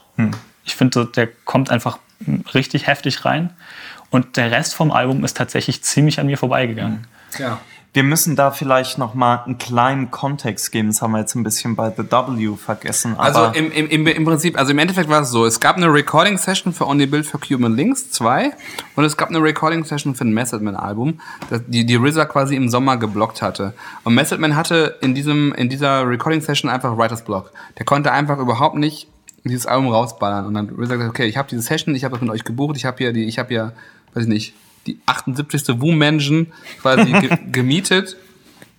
Wir könnten auch einfach ein neues Album machen. Und, Ja. und ich glaube, RZA war im, also das hört man auch, auch wenn Leute gegen das Album halten, RZA war auf, auf dem Peak nochmal, also kre zumindest kreativ. Nicht Ein nicht- anderer Peak. Genau, ein, ein anderer Peak. Das war das, ich habe irgendwie gelernt, wie man äh, Film-Soundtracks macht. Ich habe mit John Frusc wie hat der Ficker? John Frusciante rumgehangen ja. und weiß, wie man irgendwie Gitarren und RZA Bass-Gitarren auch einbaut. zu der Zeit äh, involviert gewesen in den Afro Samurai Soundtrack, wo ja auch äh, teilweise Beats übernommen wurden für für Für? ähm, Eight Diagram. Und das merkt man auch. Und das, äh, ich finde, das, äh, das Album profitiert extrem von der Experimentierfreudigkeit von RZA. Ah. Die anders als, sagen wir mal, bei Bobby Digital nicht nur auf selbstgespielte Melodien Gerade ging. ein Vigi Snacks Brechreiz. Das sind aber auch Perlen drauf. ähm, aber gerade was Live-Instrumentalisierung angeht, war das Album damals fast schon, also wegweisend will ich nichts sagen, weil nicht sagen, weil da nichts kam mehr. Aber das, äh, es hat ein gewisses Alleinstellungsmerkmal. Ja. Also, es gab ja diese komische Single Watch Your Mouth. Die aber nicht auf dem Album war. Genau. Und die auch irgendwie so ein bisschen belanglos Ein ist. DJ Scratch Beat, der Mit Masterkiller Part, ne? Ja, der zwar in, in einschlägigen Wu-Tang-Foren äh, zelebriert wurde. Als Certified Woo-Banger. Banger, Banger, Banger. Aber äh, es, es eben äh, einfach ein schlechter Song war. Ja, es ist halt einfach so, weißt du, die kommen halt wieder nach, keine Ahnung, sechs Jahren, sieben Jahren und das ist halt so, ja, ist halt ganz, ist halt irgendwie ein komischer Shallow-Sample. Ja. Dann gab's noch einen geleakten Song von Rack One, der damals ähm, hieß der Thug World. Das war, ähm, Unpredictable hieß der dann auf Genau. dem Al auf Genau. dem A-Diagrams Album hieß der Unpredictable. oh ja, da hat Dex sich nochmal eine halbe Stunde ausgekotzt in irgendeinem Interview, wie RZA es wagen konnte, den Beat zu ändern. zu ändern mit zusätzlich Gitarren und Bassline draufzusetzen. Was aber, wir werden beide Songs verlinken. Danke, Daniel. Real Ähm, Audio. Und ich finde, die Albumversion profitiert extrem von diesen Zusätzen. Sonst wäre der, äh, der Beat wäre zu leer gewesen. Ja, das war, das, das lief auf irgendeinem Mixtape, irgendeinem, so einem, weiß ich nicht, Vatikan 78 oder so, aus, dem- aus, aus, aus dem Raycon-Umfeld. Die Vatican Mixtapes. Vatican Mixtapes. Ice H2O. Hat auch nichts gebracht, außer State of Grace. ähm, ja, wenn man es mal durch. Wir gehen, also ich versuche nochmal, wir haben Ja. ja. wir haben ja, wir haben ja die Zeit. Campfire. Bisschen. Du hast gesagt Campfire, das ist dein Song. Warum? Ich finde den, also allein wie, wie der Song anfängt mit diesem, mit diesem Sample, der hat, ich finde, der fasst auf eine moderne, mit, mit einem modernen Sound den Wu-Tang-Sound irgendwie zusammen. Der ist düster, der hat irgendwie die, dieses, dieses mysteriöse Kung-Fu-Feeling irgendwie drin. Ähm, ich finde, wie Method Man in den Track reinkommt, allein schon wie, die- wie die Drums schon in, bei den, Aber bei er den hat so ein die paar Drums. billige Spitter-Punchlines. Bitte nicht. Bitte nicht. Ja, aber nicht. ich- Wir verlinken Ja. die Textzeile nur. Ähm, aber ich finde, das geht irgendwie in dem, in dem, in dem Rest des, des Tracks irgendwie ziemlich. Ich finde, es interessiert irgendwie überhaupt nicht, weil, Mhm. weil der Tr- Track irgendwie als gesamtes Ding irgendwie extrem gut funktioniert. Und, und vor allen Dingen, also ich finde, der Beat ist einfach. Der Beat Brutal. ist Bombe und die Konstellation der MCs. Ghost ist, hat sich mal herabgelassen, auch zu den, Ja, den Recording ist- Sessions zu kommen, ne? Ist zumindest ungewöhnlich, weil ersten Part hat Method Man, hatte der äh, noch nie davor auf einem Wu-Tang-Album. Und dann sind es noch äh, Ghostface und Capadonna. Aber Das- alle gut. Alle gut. Alle gut, alle gut. Au außer ein Schnitzer von Method Man. Man spricht nicht drüber in der Familie. Ja, aber Und dann kommt, dann, also ich finde auch, der Song ist Wahnsinn. flawless eigentlich. Ja. Dann kommt Take It Back, ein Easy Mo B-Beat von RZA co-produziert. Ja, finde ich, ist okay, fühlt sich aber ein bisschen an wie Füllermaterial. Eigentlich geiles Ich Sample. fand halt ganz geil, wie er bei Flex lief mit den, mit den, mit den gedroppten Bombs, wie man so sagt. Ja. Unter Hood-Jüngern. Aber, ähm, Jünger. Disciples. aber so gut war er auch nicht. Es, ich habe ja in das Album noch mal reingehört und bei dem Herzlichen Glückwunsch. Ich- Shoutouts äh, Vorbereitung. Pass auf, pass auf. Ich habe ja in das Album heute Morgen noch mal reingehört und da fand ich der, also äh, der Rap ist okay, aber der Beat fällt schon ab. Weil er, nicht, Vergleich. weil er nicht experimentiert. Nee, Und ich finde dann, da kommt Guess ist, im Out ist ja Way. der einzige Beat mit komplett nur Samples, nur Genau. aus der Und dann Maschine, kommt- keine Dann Live-Instrumentalisation. kommt Get Him Out Your Way Paar. Und da ich ist finde, alles Und ich finde, ab dann geht's eigentlich los. Ja. Ich finde, Campfire ist so, Okay, RZA 2.7, Wu-Tang Sound, Essential. Ja. Dann kommt halt irgendwie Take It Back, ja, keine Ahnung, Street Single, was weiß ich. Und ab, ab Get Him Out Your Way Pa hat RZA gesagt, ich fick euch alle. Ja, also finde ich auch, was da an, äh, an verschiedenen Instrumenten reinkommt, was da an unterschiedlichen Instrumentierungen für die verschiedenen MCs gemacht wird. Gerade Master Killer kriegt ja auf Ne? dem Album Also habe ich ja gerade gesagt, Master Killer war ja so, Master Killer war Schein. neben RZA der, der Treiber des Albums, was glaube ich, was es glaube ich vorher und nachher nicht mehr gab. Master Killer hat gesagt, ich will dieses Album, ich will mit den Jungs rappen, ich will nochmal ein wu album machen und der hat wirklich, der war immer da, der war bei allen Sessions, hat gesagt, der hat im Studio, der hat sich eine Matratze ins Studio gelegt und der hat da geschlafen, der hat Texte geschrieben, der hat jeden Beat mitgepickt, der hat jeden Beat mitgehört und, und für mich ist es das Master Killer Album unter den Wu-Alben. Ah, das, ja, Mhm. ja, den Ansatz kann ich nachvollziehen. Oh. Und ich finde, Get Them Out Your Way Pa ist halt so, du hörst ja, dass RZA irgendwie mit Leuten abgehangen hat, die wissen, wie man eine Bassgitarre bedient. Mhm. Und dann kommt halt Rushing Elephants. Rushing Elephants ist für mich so ein Track, das ist irgendwie, das ist ein Wu, das ist wirklich ein Certified Wu-Banger. Ja, das ist, also der heißt ja Rushing Elephants nicht ohne Grund, weil der Beat stampft halt auch. Und zwar relativ offensiv.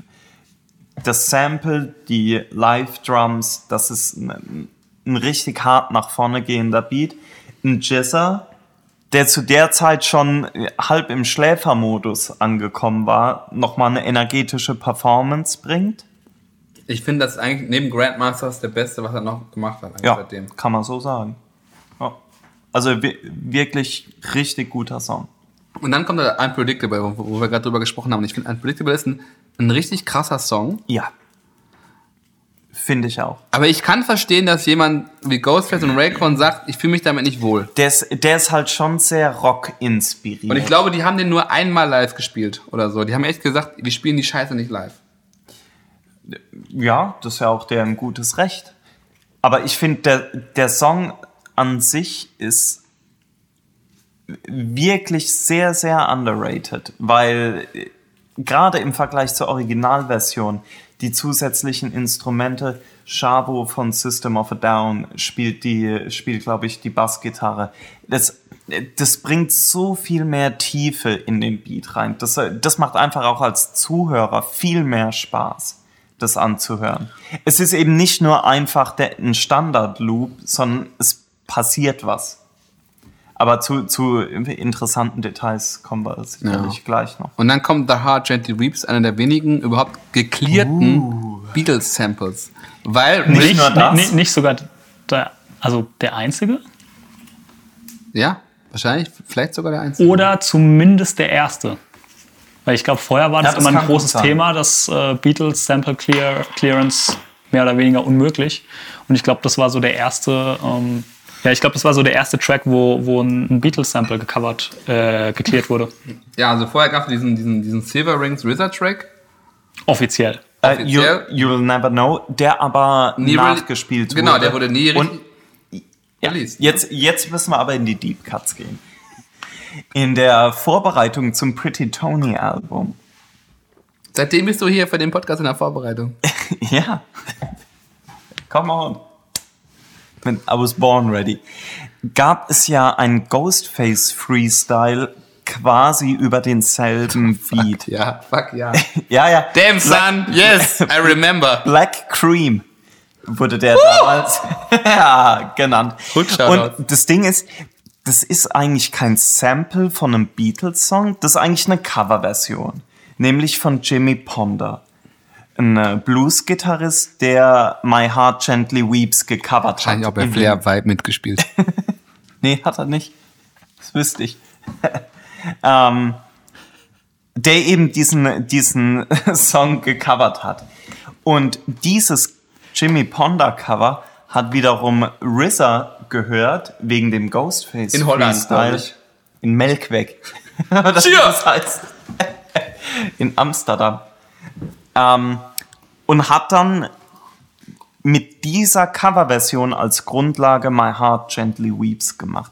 Von My Heart Gently Weeps gab es auch noch eine Promo-Version, die ein bisschen besser war, meiner Meinung nach, als die Albumversion, weil der Mix da mehr Wert auf die Live-Drums und die ich wollte Gitarre es gerade sagen, ich wollte es gerade sagen, das waren die Live-Drums, ne? Die haben Ja. mehr reingeknallt. Ja, haben sie auch.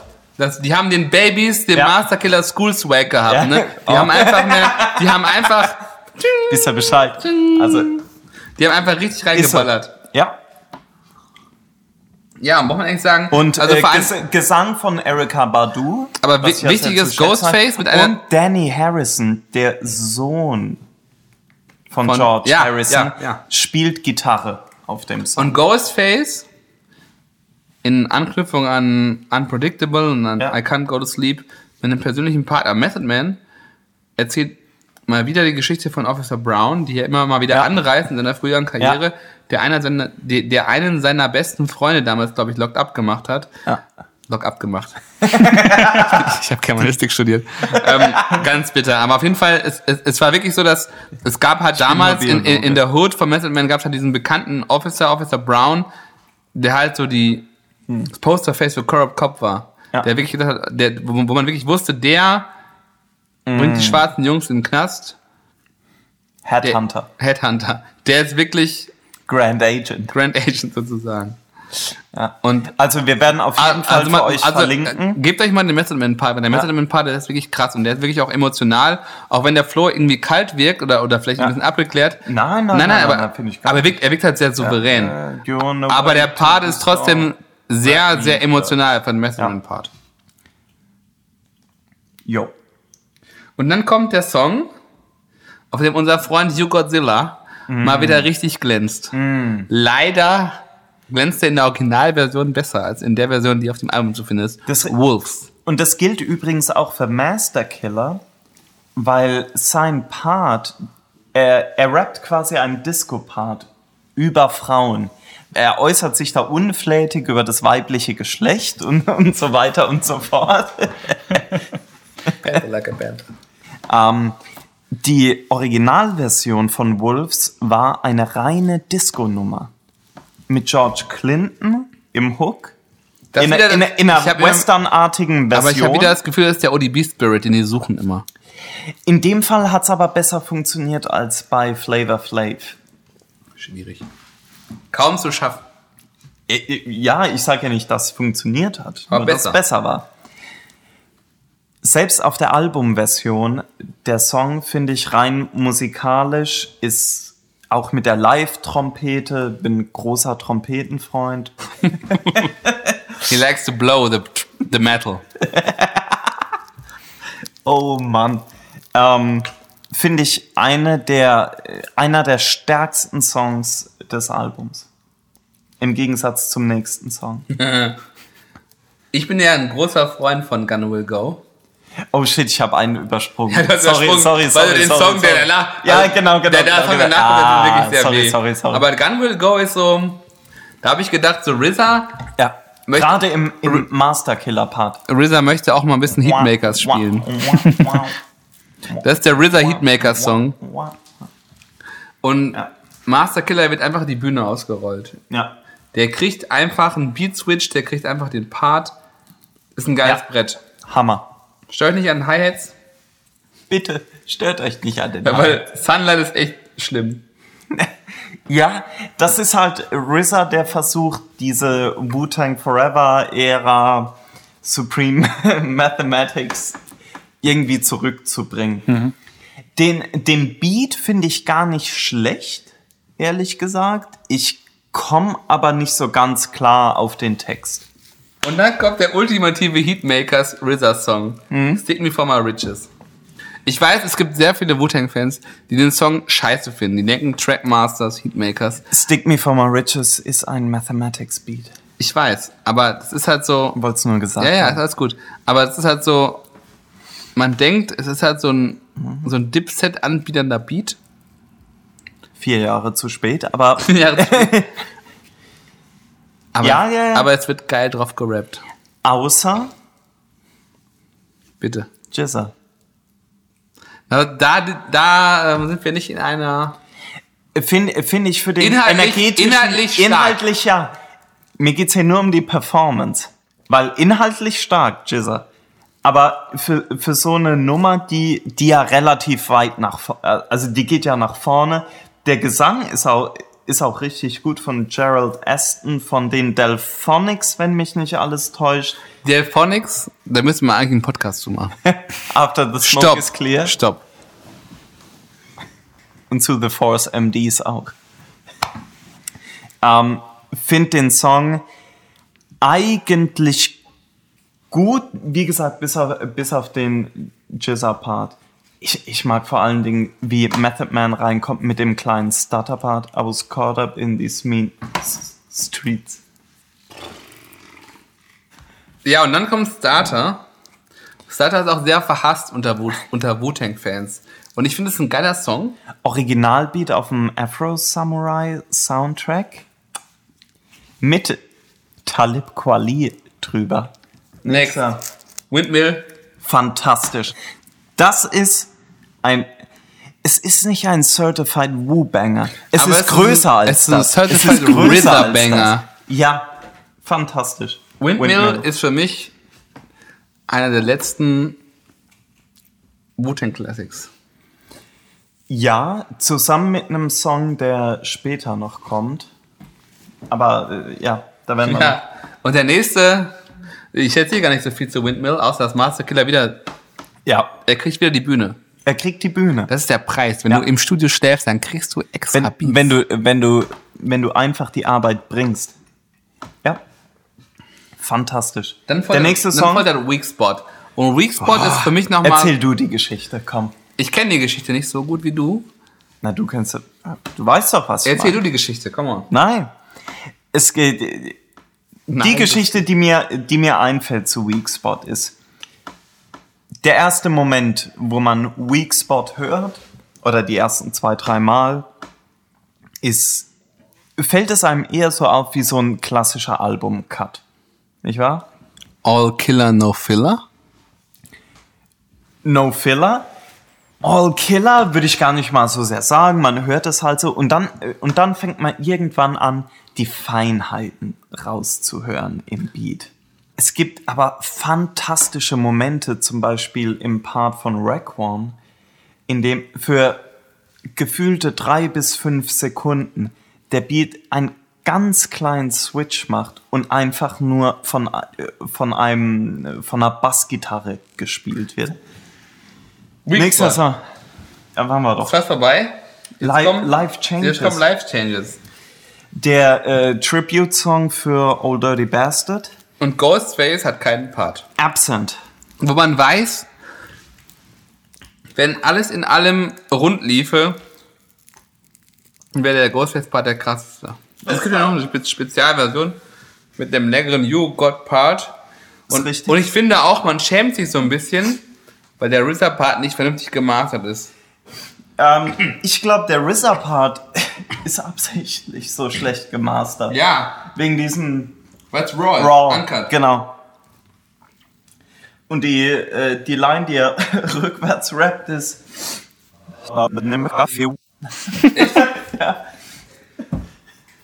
Und dann kommt dann, dann kommt dann noch Tar Pit. Also ich, ich komme auf Feier Tar ich. Pit, ich komme auf Tar Pit nicht klar. Ich schon. Und ich gehe mir jetzt noch einen Wein holen, aber Tar Pit, ich weiß es nicht. Die Jungs erzählen das. Ähm, Tarpit, ein Bonussong aus der europäischen Version ähm, mit, mit äh, George Clinton und auch wieder mit äh, Live-Trompete, den ich äh, eigentlich ein Song, den ich sehr schätze, weil er weil er das Tempo ein bisschen rausnimmt und so eine fast schon verträumte Western-Atmosphäre bringt. Wenn es um, um Bonus-Songs geht, ist das schon mit das Höchste an Qualität, was man bekommen kann.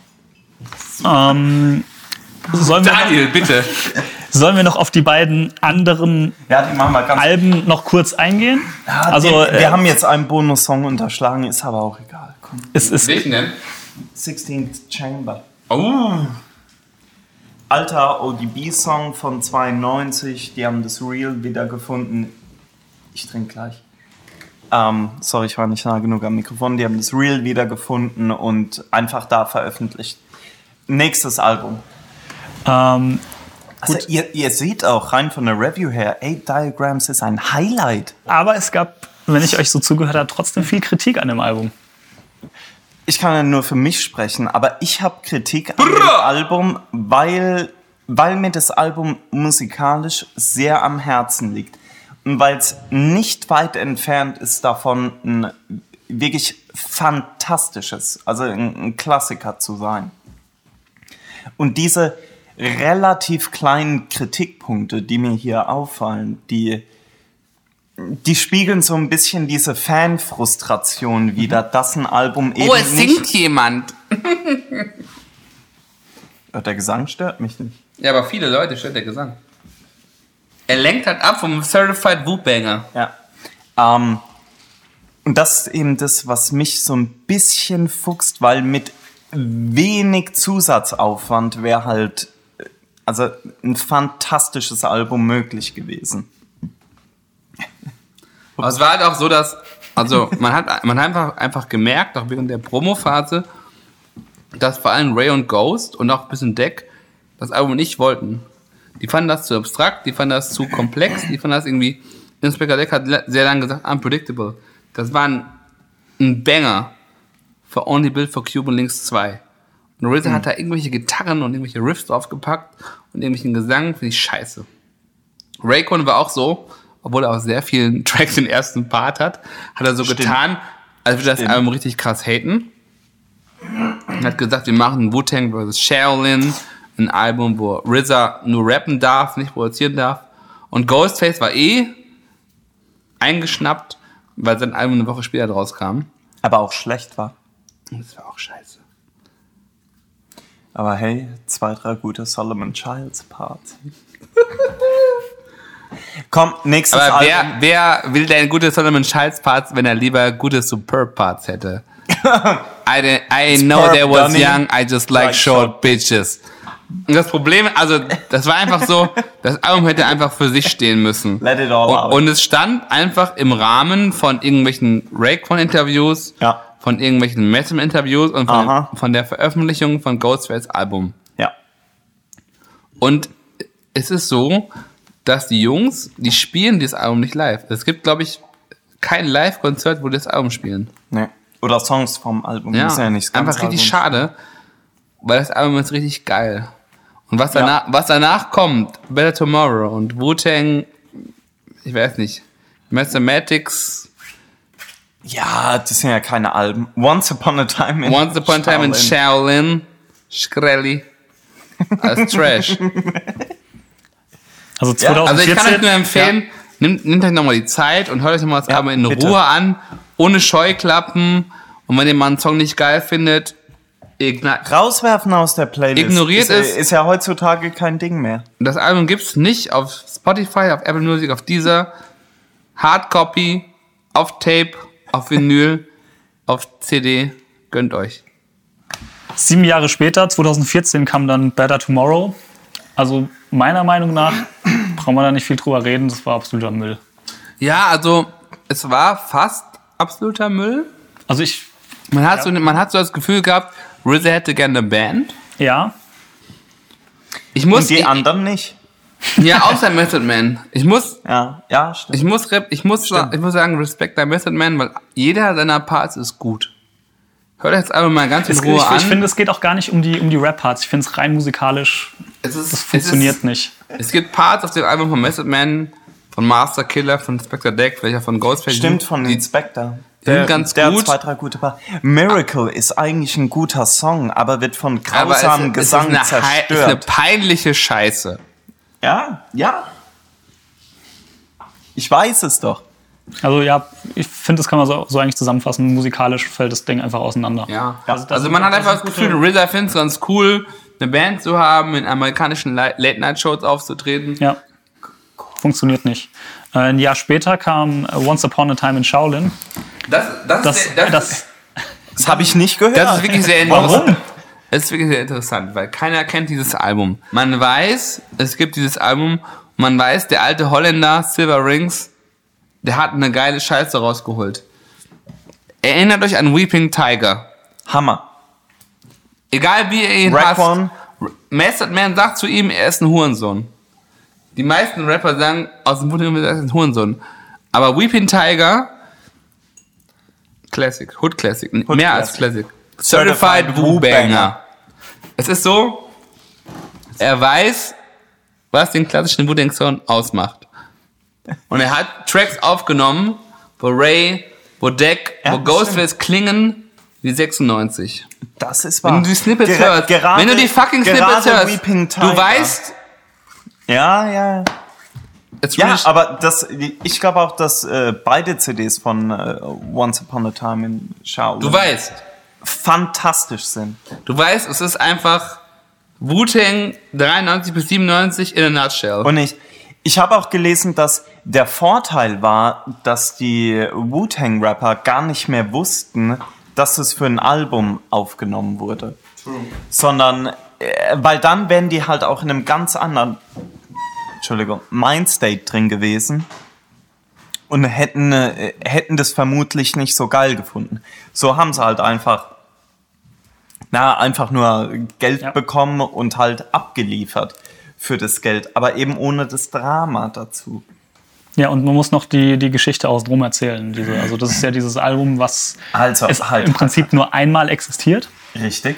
in einer mysteriösen Box, Ja. was ähm, versteigert wurde So. sozusagen. Das Album war ja auf Jahre davor angekündigt schon Ja. in einschlägigen Online-Foren und es wurde eigentlich angekündigt als das Wu-Tang-Album für die Wu-Tang-Fans. Dass Silver Rings das sein Album macht. Er hatte damals auch äh, Live-Videos von Beat-Sessions gepostet, wo man Feedback geben konnte zu den einzelnen Beats und so weiter. Es war eine, es war eine gewisse Herzensangelegenheit, auch von vielen Wu-Tang-Fans. Und äh, dann ist eben die Bombe geplatzt, dass das ganze Ding nicht nur nicht ein Silver Rings Album geworden ist, sondern ein Wu-Tang Clan Album geworden ist. Und dass es eben nur eine Kopie geben soll, die dann versteigert wird Richtig dumme Idee. richtig dumme Idee. Es ging darum, dass man sagt, Musik hat einen gewissen auch finanziellen Stellenwert und den will man irgendwie wieder einfordern. Das ist auch im Übrigen keine neue Idee. Es gab in den 80ern äh, schon Platten, die nur einmal gepresst worden sind. Äh, Der New Yorker Rapper Ramelsey hat da eine Platte mal gepresst, wo äh, Jean-Michel Basquiat das Cover designt hat die sind heute auch äh, viel Geld wert, diese Platten. Ähm, das Problem war nur, dass das Ganze sozusagen als Fanprojekt gestartet ist und die Leute, die es jetzt nicht erreicht, sind die Fans und deswegen sind alle schlecht gelaunt. Aber allen Leuten, die wegen solchen Sachen schlecht gelaunt sind und die da kriesgrämig sind, denen möchte ich nochmal empfehlen, sich eben die Eight Diagrams nochmal rauszunehmen und die nochmal anzuhören. In diesem Sinne möchte ich schließen. Wu-Tang is Forever. Die nächsten Podcasts werden tendenziell noch, Folgen. noch Werden besser, Folgen. werden folgen. Weil wir werden sie mit Vorbereitung aufnehmen. Wir, wir werden auch noch eine Deep North Folge in äh, Norwegen drehen. Das kann ich versprechen. es könnte mehr um Kaffee gehen als um Wu-Tang, aber man weiß es nicht. Oder essen. Aber ist ja auch egal eigentlich. Möchte noch jemand was zu The Saga Continues sagen, auch wenn es kein offizielles, richtiges Wu-Tang-Album ist? Es ist ein Wu Mathematics Album. Es war geplant als ein Method Man und Mathematics Album. Mathematics sozusagen. Mhm. Ich, also, ich habe nicht, Supreme Mathematics? ich hab nicht drauf gewartet. Ich habe es gehört. Ich warte auf. Be- ich, also ich finde es besser als äh, Better Tomorrow. Es ist solide, aber ich finde, es wirkt sehr gelangweilt. Ja, es ist Und halt, sehr- es ist halt sehr- schon 0 auf 15, ne? So, ja. Also ich erwarte nur, auf, nur noch auf zwei, drei Dinge. Ich warte auf The Rebellion von Deck. Mhm. Ich warte auf das Ghostface Sachen? Ghostface Supreme Clientele 2 Doomstags Ding. Und ich warte auf das Rither and Method Man Final Album. Und Ja. äh, das Jizza-Album zusammen mit Vangelis. Ja, kannst du mit mir kurz zusammen drauf fahren. Nightstalker. Shoutout. Shoutout Nightstalker, Wutan.de. Und Atten. Ich würde sagen, wenn nichts mehr offen Ray ist, eigentlich? machen wir die Sache mal zu. Gern. Ey, es, Ähm, es ich würd war mir sagen- eine Freude, es war mir ein inneres Es war mir eine große Ehre, eingeladen zu werden. Hier, hier mit, äh, mit, mit euch so profund über den Wu-Tang Clan zu reden. Ja, läuft doch. Äh, die nächsten Folgen ähm, überlegen wir uns noch, wann wir die machen. Ich denke, es wird ein bisschen logistisch vielleicht. Ir irgendwie wird, wird es schon, schon hinhauen. Ähm, ansonsten würde ich sagen, das war's. Ich danke euch beiden auf jeden Terra. Fall. Drückt mir die Daumen, ich habe in einem Malice, Monat no meine Malice. Defense. Sandman. App Liver. The Re-Up Gang. R-E-U-P-G-A-N-G. R-E-U-P-G-A-N-G. Okay, es wird Young Obnoxious. Hand on our crutches. Swag out of this world, Cough the Diddy Boppers. Es wird geteased. Wir machen jetzt Schluss, bevor es eskaliert. Ciao. Tschüssi.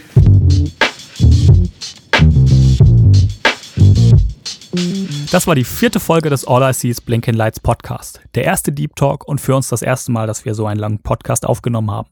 Wir hatten auf jeden Fall eine Menge Spaß dabei und hoffen natürlich, dass es euch beim Anhören genauso viel Spaß gemacht hat. An dieser Stelle auch nochmal vielen, vielen Dank an Raul und Maurice für die Zeit, für den Aufwand, für die Location natürlich und für das ganze Wissen, das ihr mitgebracht habt. Ich glaube, wir haben auf jeden Fall eine Menge dabei gelernt, was wir auch schon in die Vorbereitung und in die Recherche für den nächsten Deep Talk mitnehmen.